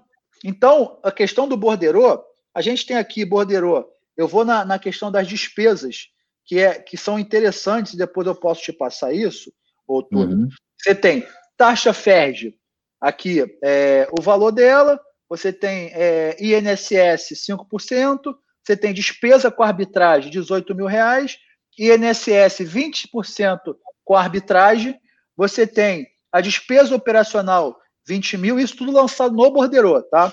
Uhum. Você tem é, INSS da despesa operacional, 4 mil, delegado e ouvidoria, 3.200, você tem despesa do jogo, 4 mil, você tem aqui confecção e venda de ingressos, 90 mil reais, despesa no estádio com infraestrutura 100 mil reais, despesa de aluguel 100 mil reais, despesa de consumos, conta do estádio, luz, barará, hum. é, 150 mil reais, custo operacional 360 mil reais. É, uma outra coisa importante que eu ouvi aqui, e é verdade sim, é um assalto no Brasil a questão da meia entrada porque a meia entrada acaba fazendo a inflacionar os valores, porque existe uma fraude absurda na questão da meia entrada. Eu diria até que 70% das meia entradas não são para pessoas que são, têm necessidade de meia entrada. Por isso que eu sou a favor de acabar com a meia entrada. Hum. desde que contrapartida o, o, a, o, as empresas que é, promovem eventos, de fato, é, tenham abaixem os seus preços. Porque hoje o que acontece é uma fraude generalizada. Né? Então, é, é, eu acho que a gente se faltou muito isso em cima da Federação de Futebol. Acho que a Federação de Futebol ganha muito dinheiro para entregar pouco para os clubes. Ela diz que a taxa dela é muito alta para poder dar é, é, fôlego para os clubes pequenos. É, só que, com todo respeito aos clubes pequenos, eu não sei o que os clubes grandes têm que fazer esse, esse parecer social, esse favor social. E são coisas que os clubes que vão ter que brigar com a FED. Aí não compete a gente porque a FED é uma entidade privada Sim. e o, o, o, Flamengo, o Fluminense também são entidades privadas. É, a questão que você disse da grade, Túlio, é, eu também não, não compete a gente porque o Flamengo faz como ele quiser. Se ele quiser botar grade de metal, na verdade, isso aí é um acordo que ele faz junto com a Polícia Militar. Antes de cada jogo, tem uma reunião da, da, da, dos órgãos envolvidos, é, Polícia Militar, Corpo de Bombeiro, Polícia Civil, é, o juizado é, especial do torcedor e a Federação de Futebol e os clubes. Então, assim, isso aí, eles que deveriam que, que, que fazer isso. Com relação aos stewards, eu fiz uma proposta lá atrás no Alerj que os stewards deveriam esse valor ser repassado para a Polícia Militar, e a polícia militar fazia a segurança. Porque eu acho uma sacanagem o policial militar estar num evento privado, tá? no evento privado, chegar um evento, um jogo começa às nove da noite, ele chega lá cinco da tarde e fica de cinco até uma da manhã com direito a um, a um clube social e um, e um Guaravita. Isso é uma sacanagem. A gente deveria pagar raiz para esses caras e esse raiz poderia ser, por exemplo, disso mas também é uma opção do. Essa lei está tramitando na casa, é, existe algumas questões que, que, que, vão contra isso, porque é, teria que criar uma empresa pública, enfim, é, tem questões mais é, legais que complicam mais. É, com relação assim, aos estudos, eu, sinceramente, se pelo menos está tá gerando ali empregos, é, eu, eu, o que eu posso dizer é que a empresa que está hoje, que estava também no tempo da Aldebrecht, que é a Sunset, ela tem exercido o papel dela com qualidade, porque isso é o que aponta os estudos da Polícia Militar. Uhum. A Polícia Militar diz que a gestão da Sunset ela é eficiente. Talvez seja por isso que, ela, que, que, o, que, que o Flamengo mantenha a Sunset. Né? Uhum. É, e agora, assim, quais são os próximos passos é, desse, desse relatório né, da, da comissão? Né, você já encaminhou é, para o Rodrigo Amorim, que é o presidente dessa comissão, e aí depois ela faz o quê? Ele encaminha isso ao Ministério Público, que aí o Ministério Público vê se acata, por exemplo, é, é, o que é levantado ali, as denúncias. Como é que é, vou dizer assim, o processo final desse relatório até ele gerar alguma outra é, situação, podemos dizer assim, é, mais à frente, que aí no, seria de execução do que vocês colocam ali dentro da fiscalização que foi feita? Então, Túlio, é, esse relatório vai para o presidente, para o Rodrigo Amorim, presidente da comissão, ele apresenta isso em plenário, o presidente da Alerj, ele pauta isso em plenário, tá? É, sendo aprovado o relatório, é, ele é enviado ao governo do estado e ao Ministério Público. E o Ministério Público ele, ele pode, por exemplo, pedir diligências para a delegacia é, fazendária com relação à questão da pipoca, com relação da, da, da da própria Fuditim, ele pode oferecer denúncia de sonegação para essas empresas. É, isso não. E, e, o governo do estado pode, por exemplo, na próxima licitação, colocar, criar parâmetros, dizendo o seguinte: olha, é, Flamengo, Fluminense, ou sei lá quem, quem quer que seja, é, quando vocês contratarem, é, sigam esse procedimento para a gente evitar criar um compliance, né? É, isso pode se colocar, inclusive, no, no, na próxima licitação.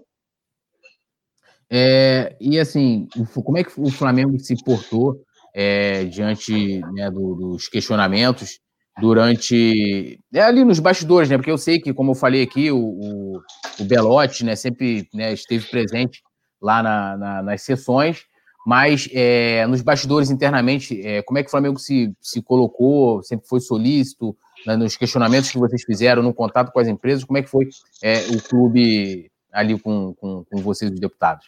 É, nessa comissão, nessa comissão, não estou falando da comissão do Ninho do Urubu, que foi um negócio uhum. muito mais complicado. Sim. Nessa comissão, o Flamengo sempre se mostrou muito solícito através do Belote. É, agora a gente vai entrar aqui, deixa eu até ver aqui. É, é, tá, vamos lá. O Alex Sombreiro pediu para falar aqui da, da, gratuidade. Ele fala que o deputado tem que falar é, do que ele pode e deve trabalhar para melhorar. Eu não estou entendendo sobre isso aqui, mas ele fala que as gratuidades é, é, de lei é a área dele.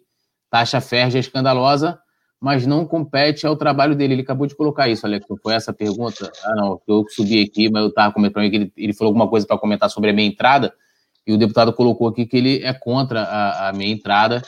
É, o Fred está falando que a minha entrada é fraudada na imensa maioria das vezes, fato.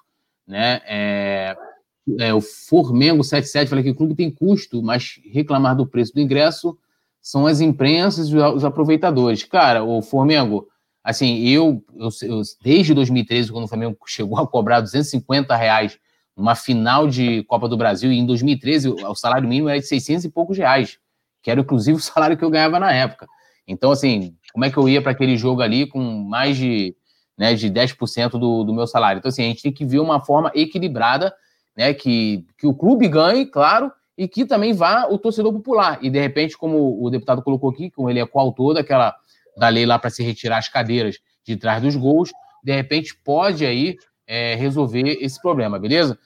Eu agora quero entrar aqui na, né, num assunto que eu acho que também gerou muita polêmica, né? É, o deputado é presidente da CPI, né, dos, dos incêndios, e essa CPI que investiga os incêndios ocorridos no Rio de Janeiro nos últimos anos, né, podemos dizer assim, nos últimos tempos, também investiga a do Ninho do Urubu, né? E aí, do modo geral, eu queria que é, o, o deputado é, explicasse para a gente o que, que é essa CPI, como começou, por que começou, quais são os seu, seu, seus objetivos, e aí depois a gente vai entrar aí no, no vou dizer assim, nos pormenores aí da, da, da CPI. Então, Túlio, essa CPI ela nasce a partir do momento que a gente tem inúmeros incêndios no, no estado do Rio de Janeiro. A gente começa essa, essa maratona aí é, lamentável com o Museu Nacional, né, é, que fica em São Cristóvão. A gente depois passa pelo Ninho do Urubu, a gente passa pelo Hospital Badim, uhum. e a gente também passa pela Whiskeria 4x4, onde quatro bombeiros são mortos, ali vítimas de inalação de fumaça. E aí gera uma questão que é o seguinte: por que está acontecendo tantos incêndios no estado do Rio de Janeiro? Existe um problema de prevenção? existe um problema de fiscalização, e aí se cria uma CPI para apurar tudo isso.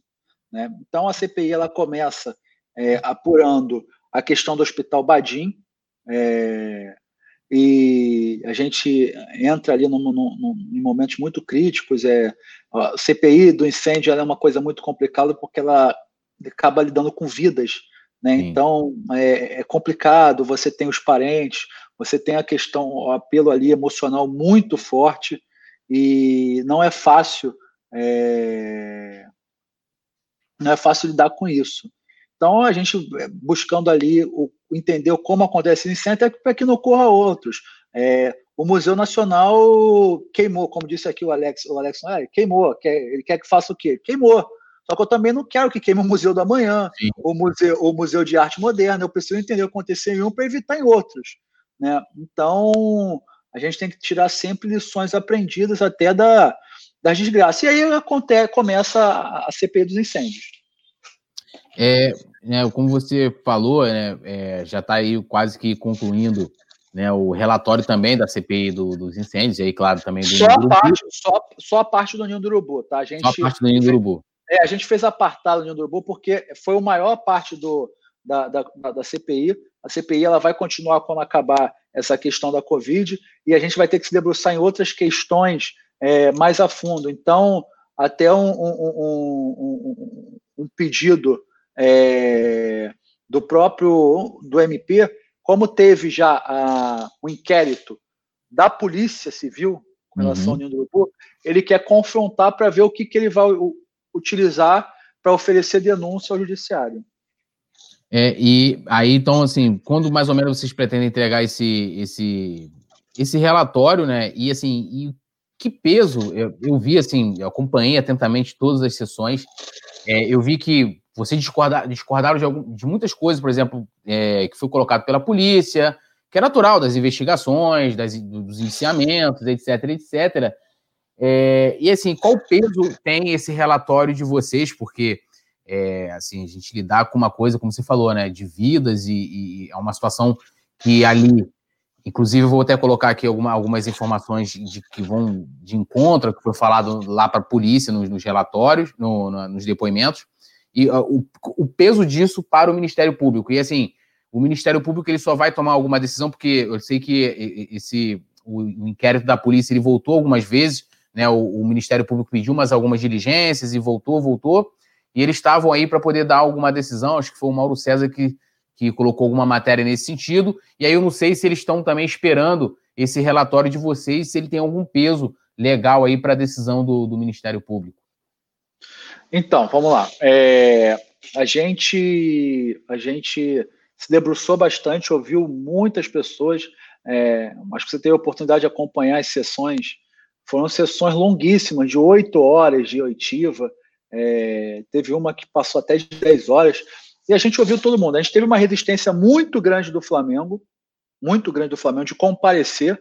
Uhum. Tá? É, inclusive, a gente chegou ao ponto de preparar conduções coercitivas para o comparecimento no, no, na, na, comissão. A comissão parlamentar de inquérito ela tem poder de polícia, ela, ela tem poder de quebrar sigilos é, fiscais, sigilos telefônicos, é, ela tem uma série de atribuições que, por exemplo, a comissão especial não tem. É, na CPI, a gente ouviu muito, ouviu a antiga gestão, ouviu a nova gestão, ouvimos os familiares, ouvimos os funcionários. E o que eu posso dizer, Túlio, é que esse relatório, hoje o, o relator nesse, na comissão parlamentar de inquérito dos incêndios é o deputado Jorge Felipe Neto. Uhum. É, ele já me passou hoje uma primeira versão, e o que eu posso dizer é que está bem diferente da, da polícia, inclusive com, com outros indiciados. Uhum. Tá? É, o então, vocês, vocês, sugerem também ali, que seria até uma pergunta que estava aqui na pauta, é, é, ou seja, sugerem que sejam indiciados é, outras, pessoas. outras pessoas. Outras pessoas, uhum. tá? É, não pode, não, pode, não, pode, adiantar, né? Ninguém, né? Não posso, mas o que eu posso dizer é que tem outras pessoas da, da, da gestão anterior e possivelmente dessa. Uhum. Tá? É, o que acontece ali, o Ninho do Urubu estava interditado pela prefeitura do Rio de Janeiro. Tá? Existe laudos de interdições assinados de, com vista do Flamengo e o Flamengo ele descumpriu uma determinação do, do poder executivo, que no caso ali era a prefeitura. Então Sim. o Flamengo ele se coloca no risco de acontecer qualquer coisa. É, o, o Flamengo alegou que teve surtos de, de, de, de energia na, naquela, naquela localidade. É, a Light mostrou relatórios é, técnicos né, feitos por equipamentos que não teve surtos.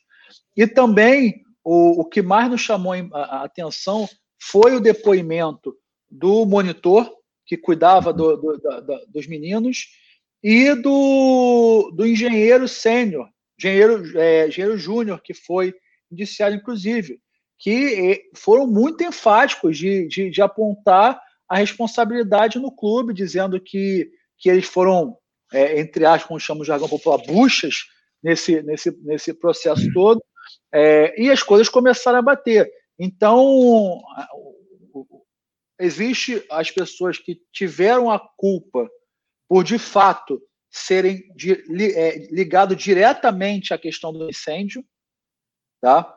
é, manutenção e tudo mais, e tem aqueles que, que são, por ser gestor da, da empresa, do clube, e por ter a obrigação de saber do que está acontecendo, principalmente de interdições, ele também é, é co-participante na responsabilidade do, do evento. É, e assim, e aí são coisas que eu apurei, inclusive na época, é, sobre o monitor. Inclusive, eu tenho aqui no canal, posso até mandar também para o deputado, um, um vídeo documentário sobre a história do Ninho do Urubu. Né? E isso pega já diante de se ter o terreno, que é a, a ideia né, do CT é uma coisa bem antiga, já, já vinha lá da primeira gestão do, do Márcio Braga, mas aí não rolou na gestão do, do pai do, do Rodrigo Dunche, né? É, que foi o, o, presidente campeão mundial, e aí acabou surgindo na mão do, do presidente Jorge Elal, que inclusive que dá o nome ao CT, e conta toda essa história na apuração que eu fiz na época, tá? Por exemplo, é, se a gente pegar as imagens, que inclusive foi a TV Globo que divulgou na época, é, o monitor ele deveria estar ali próximo, é, tinha aquele corredor, né? Você tinha os dormitórios, aí tinha um corredor e é, ele tinha que estar ali próximo, ele tinha que estar fora ali, é, e ele estava, é, segundo fonte, né? Não, não, posso afirmar, mas ele não estava no local adequado. Agora, segundo vou... ele, segundo ele mesmo, ele estava no refeitório fazendo um, um lanche. É, tanto que num depoimento de uma da, da, das funcionárias, não sei se, se é da limpeza, isso tem no relatório da polícia, ela diz que quando ela chega no NIM por volta de 5 da manhã, que é a hora que ela chegava da, da lavanderia, e aí um dos meninos corre perguntando pelo cadê o monitor Marcos Vinícius. Então, ou seja, ele não estava ali próximo, nem os meninos sabiam. Não estou dizendo que ele tinha que ser indiciado, até falo isso nos vídeos, gente. Tudo que eu coloco aqui, não tô dizendo, quem vai dizer é a justiça, né? E, e como a CPI é, fez lá o trabalho, é quem pode, quem tem competência, eu estou dando minha opinião. Agora eu, eu, eu, vou entrar também que você falou do, do, do, Pondé, né? Que, é o, que era o engenheiro é, é, júnior, né? E, cara, assim, é, e aí minha pergunta é o seguinte: eu vi o depoimento dele do Marcelo Sá. Marcelo Sá é uma pessoa que eu já questiono aqui desde a obra da Ilha do Urubu. Por quê que eu questiono o Marcelo Sá na obra da Ilha do Urubu? Na torre que caiu lá na Ilha do Urubu, eu tenho inclusive um vídeo detalhando isso aqui, com o laudo da empresa que colocou aquilo lá, com o processo, com tudo. Eu vou colocar os links, todos os papos que a gente está levando aqui, eu vou colocar os links depois todos aqui na, na descrição do vídeo, para a galera se inteirar de tudo. E lá, o que, que acontecia? O Botafogo, que tinha uma, uma torre menor que a do Flamengo, a fundação era maior deles, ou seja, era muito mais firme. A fundação do Flamengo, que, o, que não era responsabilidade da empresa que, que vendeu a, as torres de iluminação, era menor. E quem tinha que dar essa aprovação final seria o engenheiro do Flamengo. Então, já lá nessa época, eu já questionei o Marcelo Sá, a sua competência, vamos dizer assim. E aí, na questão do Ninho, ele fala o seguinte lá na polícia. Aí, vou até tirar uma dúvida aqui. Eu acho que você, acho que o deputado é advogado também, não é isso, o, Alexandre? Não, apesar de, apesar de estar tá me aprofundando juridicamente, minha mas, formação é na área de tecnologia. Tá, mas talvez você vai, você vai poder tirar essa dúvida. E assim, no depoimento, o que, que tanto o, o, Marcelo Sá e o Pondé falam no depoimento? Olha, nós, nós fomos contratados pelo Flamengo, e inclusive ele fala isso na CPI, essa frase, é, para cuidarmos né, das, das, das, grandes obras, das obras definitivas. Ele até fala lá, diversas vezes ele falou isso. É, do tapume para dentro, responsabilidade minha. Do tapume para fora, eu não tenho nada.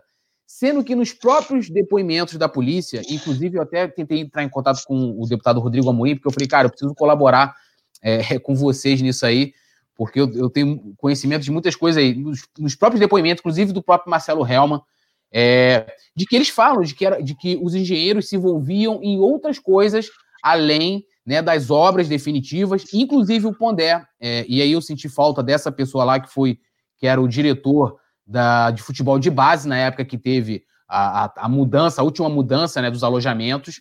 O Pondé foi quem fez o desenho da planta junto a pedido do, do, do, do Noval, tá? Então, ali, ele, se ele declarou para a polícia, eu tenho um vídeo aqui que eu faço análise lá da CPI, é, do, da, da, das sessões, e eu falo sobre isso. Então, assim, e aí ele chegou na CPI e falou: não, olha, a gente, né, é, a gente não mexia em nada que era fora, a gente não tinha nada com aquela estrutura, porque era uma estrutura provisória, e na verdade não era. Inclusive, dentro também do, do, do da, dos depoimentos, eles falam que toda aquela estrutura, por mais que até vocês questionaram isso muito bem sobre a NHJ, se eu peço algo errado para ela fora da legislação, como é que ela vai lá e faz? Né? Que foi mais ou menos o que aconteceu. É, de que tudo que foi feito ali com relação àquelas obras tiveram a aprovação também dos engenheiros do Flamengo. E aí a minha pergunta é o seguinte: isso, né, configurando essa contradição nos depoimentos que eles deram lá na CPI e na, e na e, na, e para a Polícia Civil, isso configuraria como perjúrio, falso testemunho, eles podem sofrer alguma, alguma sanção, vamos dizer assim, é, juridicamente, e se isso for comprovado, porque isso tem, eu, eu comprovo isso lá no vídeo, inclusive. Ô, Túlio, sendo muito, muito, muito é, é, direto, é, o que houve no, na CPI foi uma, uma, uma forma clara do Flamengo de obstruir as informações. Ficou hum. um jogo de empurra, um Sim. empurrando para o outro.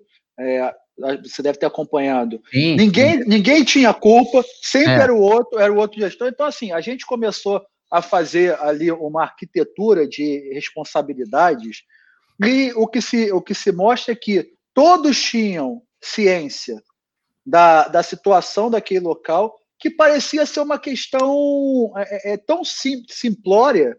Né? Ninguém vai imaginar que um container daquele Sim. ali vai, vai pegar fogo. É, ninguém vai imaginar que existia um, um, um, produto, um produto altamente inflamável dentro das capas de container e que existiria e que teria um curto no, no rotor do, do ar-condicionado que pegaria uma parte inflamável dessa.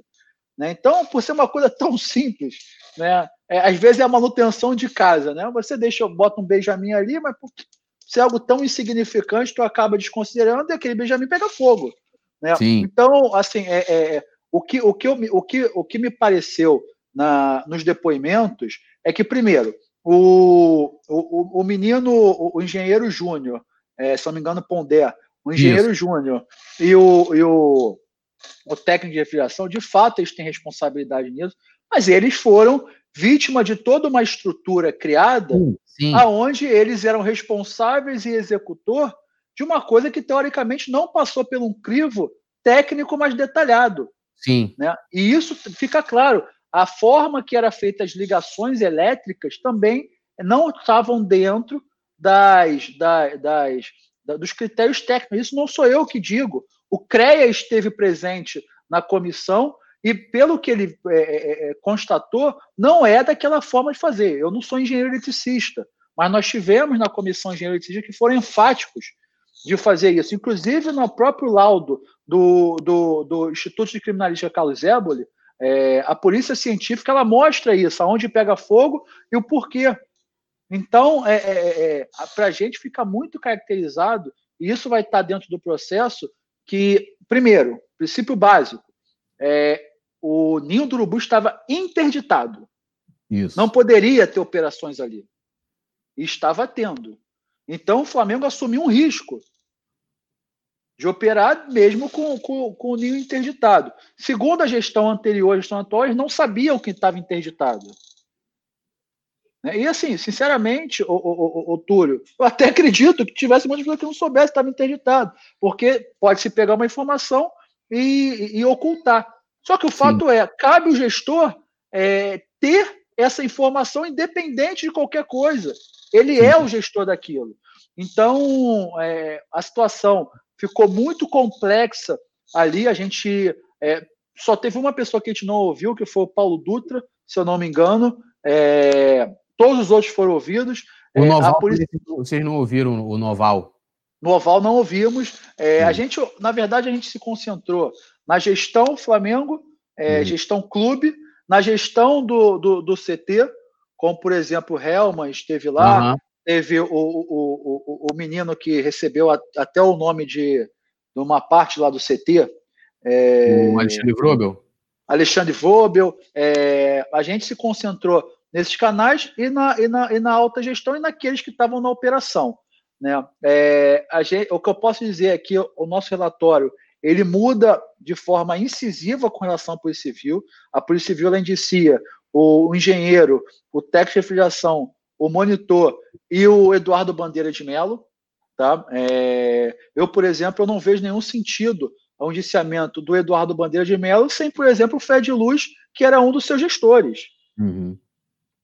Né? Então, se, se, se existe um CEO de uma companhia, ele tem tantas informações quanto o presidente. Uhum. Né?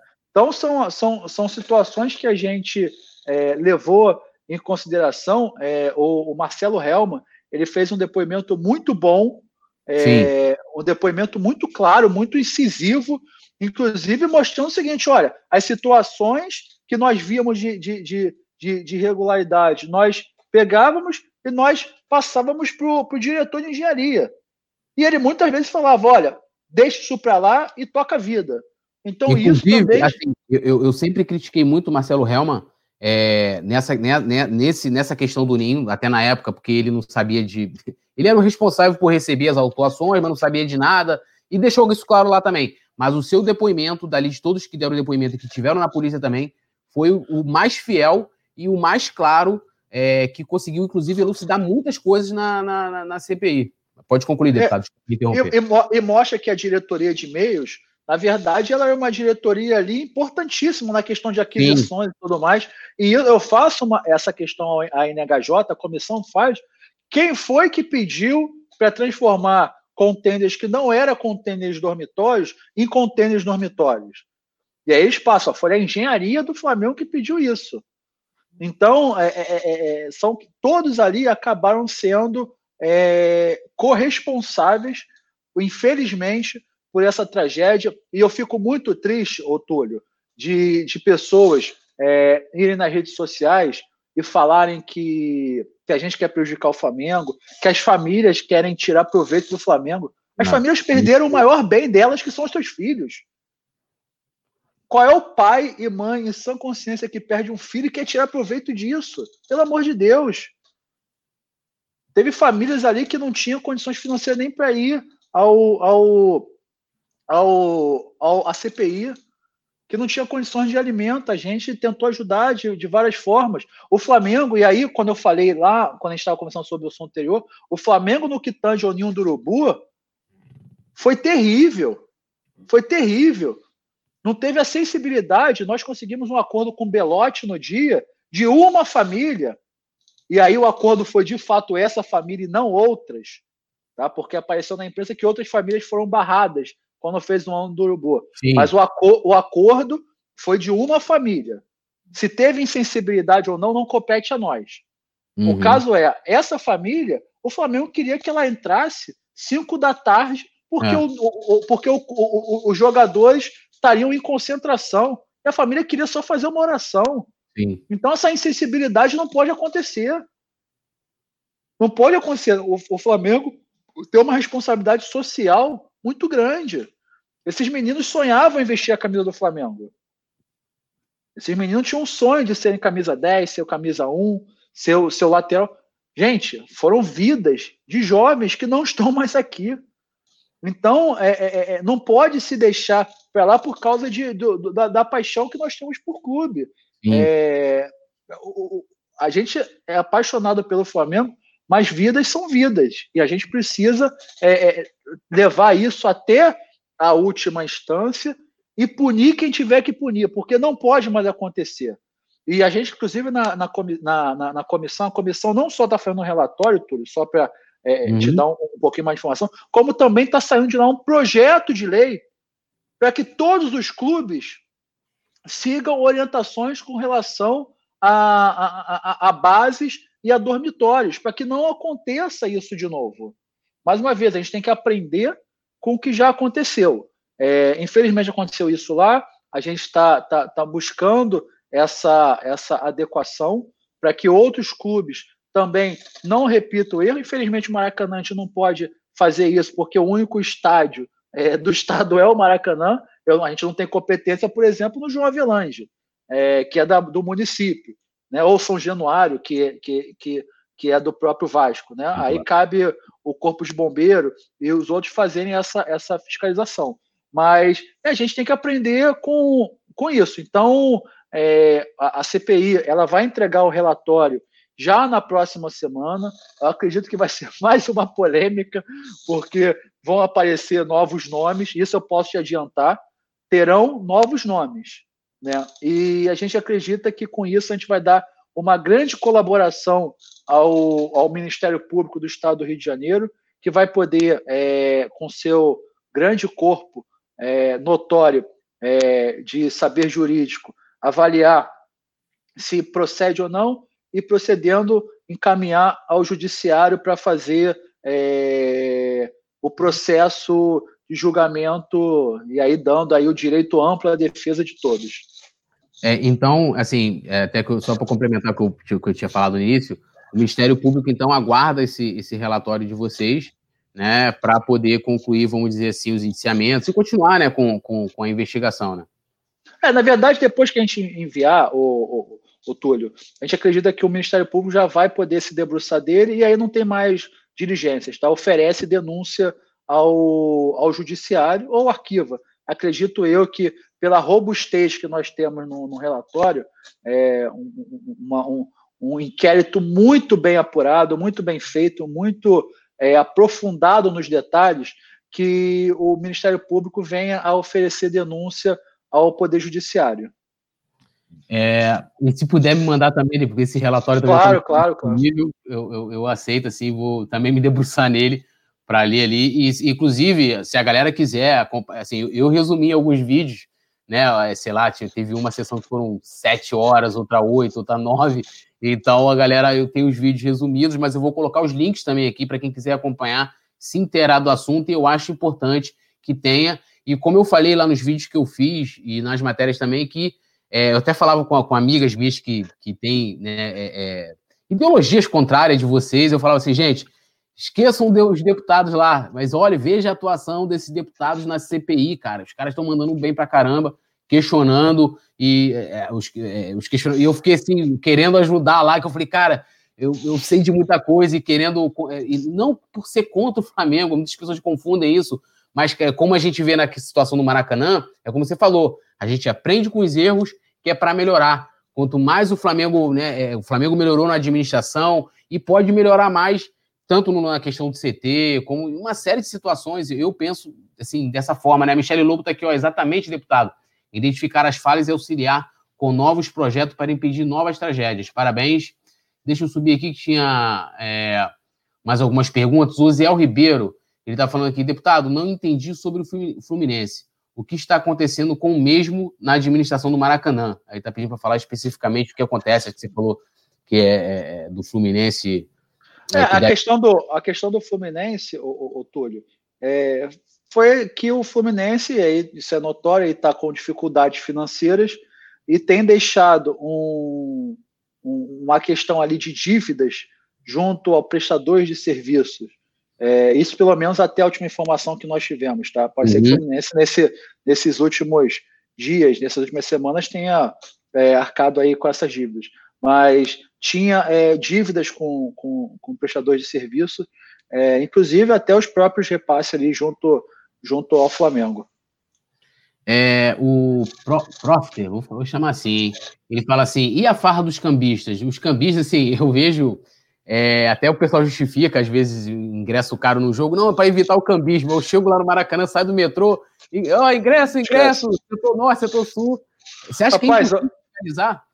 A questão dos cambistas é uma coisa é muito complicada, porque a questão lá que eu falo do bilhete da catraca é para tentar ajudar a evitar isso também, porque se ah. tem bilhetes duplicados, é, e se a empresa que, for, que fabrica ela duplica e manda, por exemplo, para cambista, a gente não sabe.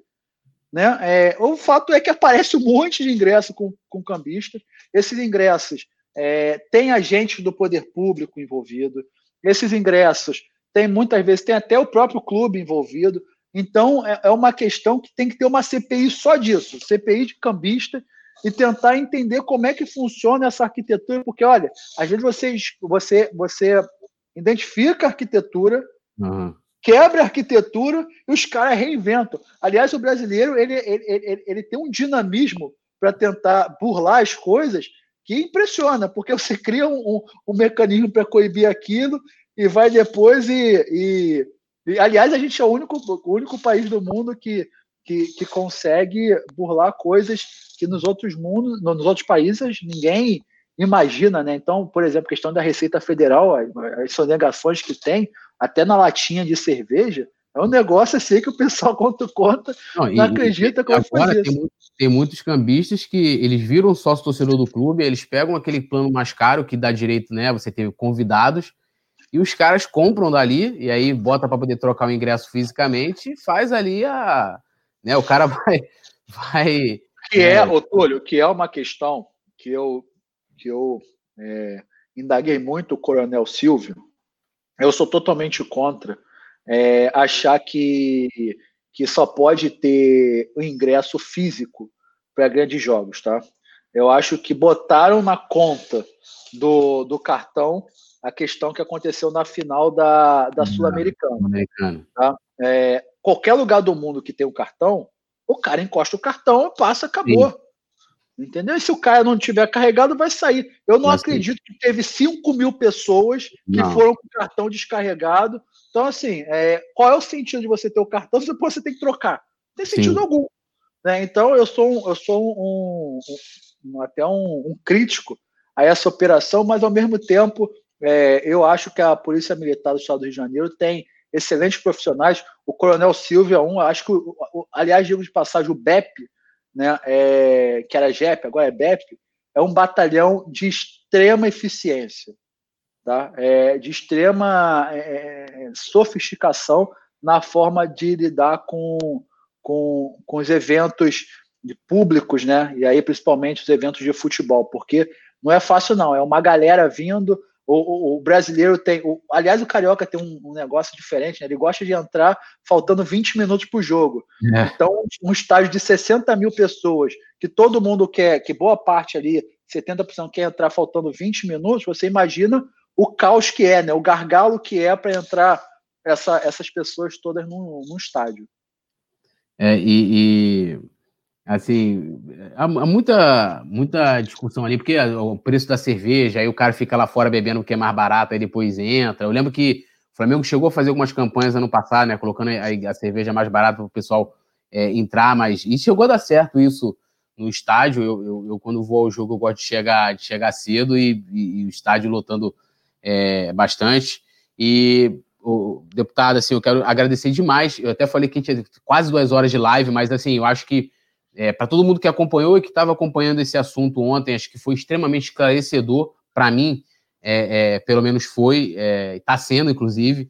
Daqui dá para tirar diversas matérias e questionamentos ao clube, não é questionamento, se quiser, é que, pô, essa empresa, acho que é, é, é levar para melhorar, são, são questionamentos construtivos que eu acho que é o papel que está prestando tanto a, a, Comissão dos Esportes Olímpicos e de, de alto rendimento, né, esporte de alto rendimento, como também a CPI do, do Ninho do Urubu, que né, é, levou os familiares e teve, teve momentos assim, muito tristes, muito pesados ali, que davam assim, uma. Eu não gosto nem de falar muito assim das famílias, porque eu, eu não consigo nem imaginar a dor que eles sentem.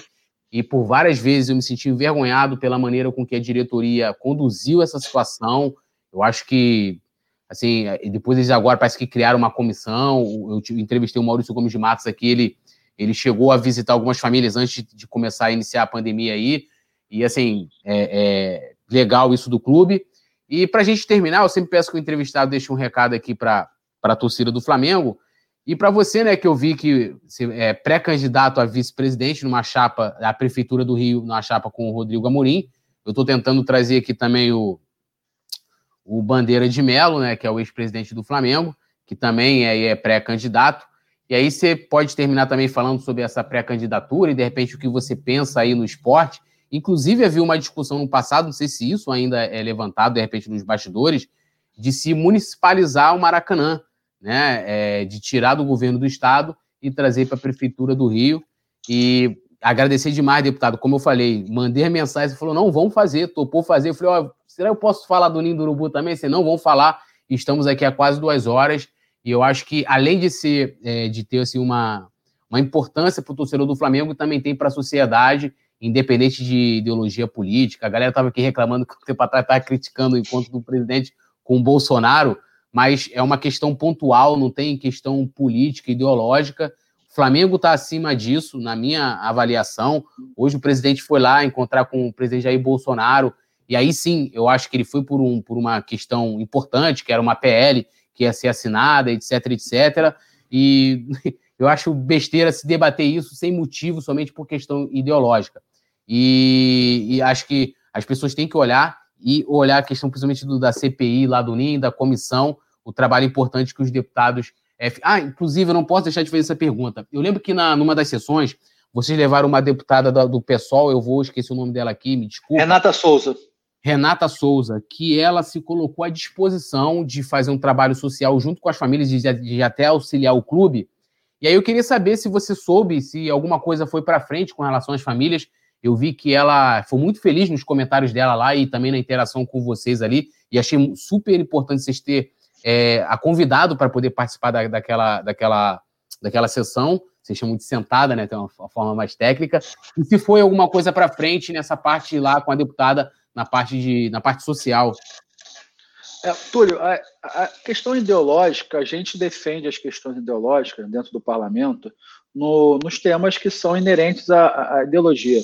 Mas o parlamento ele está acima disso. O parlamento uhum. ele tem um dever é, como, como poder público muito grande. A deputada Renata Souza, ela é do PSOL, vocês sabem que eu sou do, do PSL, então preciso dizer o antagonismo na, na ideologia, mas ela é presidente da Comissão de Direitos Humanos e nós a, a convidamos porque ela, ela, ela indagava ali uma preocupação junto às famílias, e a gente achava uhum.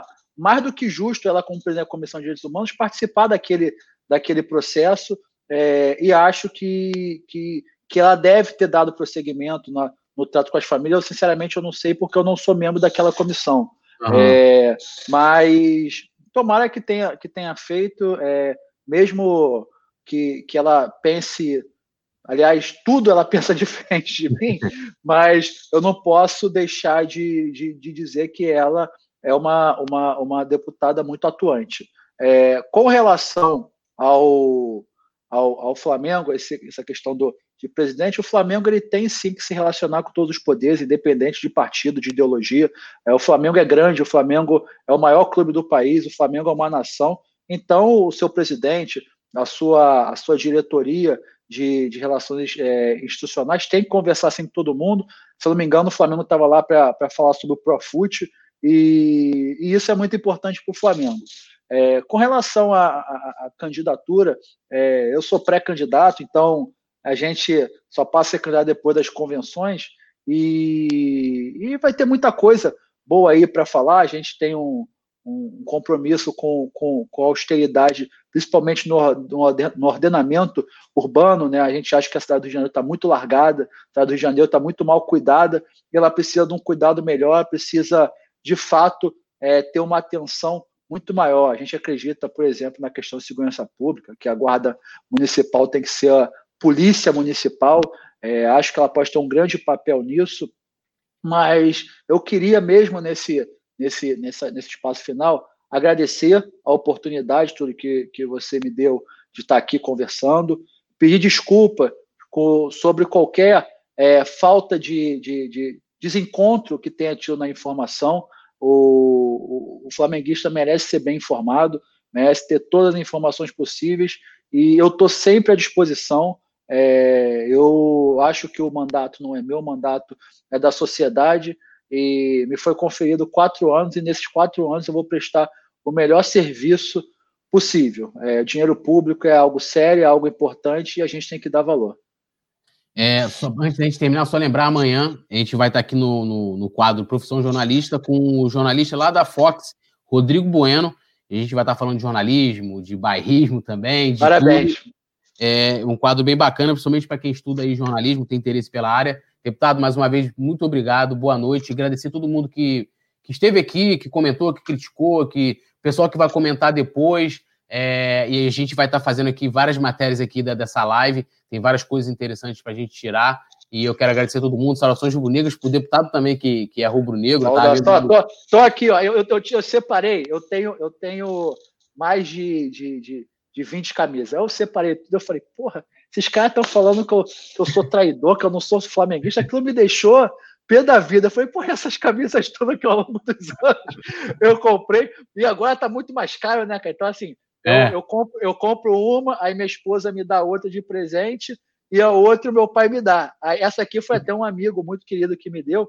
Então, eu falei, não, eu vou agora, tudo que for falar do Flamengo, eu vou aparecer com a camisa do Flamengo, porque, porque aí não, não, não vão ter como dizer que, que eu não sou Flamengo. E sei cantar, sei cantar. É, o pessoal brincou comigo. Ah, teve uma música, eu tava em Doha, né? Aí não, a gente sabe que Doha não vende cerveja. Então os flamenguistas estavam loucos, loucos, loucos. Aí acharam cerveja no hotel, né? Num hotel americano. Aí todo mundo já já estava meio martelado aqui para cá, cantando tudo. Eu com, com o casaco é, do, do Flamengo verde, que nem tem mais, mudou mudou as versões, mas é, o Flamengo vai, vai, vai, vai, vai me deixar. Sabe que tem rapidamente tem uma história de um flamenguista que foi para para a final do, da Libertadores é, de 81 no Chile, né? E ele é difícil ir para aquele jogo, tinha que pegar ônibus e tudo é. mais, né? E aí o pessoal, a mulher dele não queria que ele fosse, não sei o que e tal. Aí o pessoal, pô, mas como é que aconteceu? Não, eu terminei com a mulher. Mas e aí, cara? Mas o que, que tem? Não, mas o Flamengo me deixou uma história. Pelo menos com o Flamengo eu tenho história, que a minha mulher não tinha nenhuma. então, assim, o Flamengo, ele, ele, ele, brincadeiras à parte, o Flamengo ele vai deixando inúmeras histórias na, na, na, na vida. Eu, eu, eu, fico muito feliz de, por exemplo, ano passado, ter ido para uma final é, é, do, do Mundial de Clubes, que eu nunca imaginei fazer isso, e com meu pai, sabe? Assim, meu pai viu o título de 81 eu não vi, eu não, não aguentava mais ouvir meu pai falar do, do título de 81 e falar, cara, será que eu nunca vou ser campeão da Libertadores? E a gente foi campeão da Libertadores. Olha, é, é, é, é muito gratificante ser, ser flamenguista, é muito legal, é, e espero que, que o Flamengo continue é, nos dando cada, cada vez mais títulos, cada vez mais vitórias, e que a gente ajuste tudo isso e passe por por esse momento. E saudações rubro-negro, uma vez Flamengo, Flamengo até morrer. Isso aí, que a gente ganhe de novo tudo esse ano.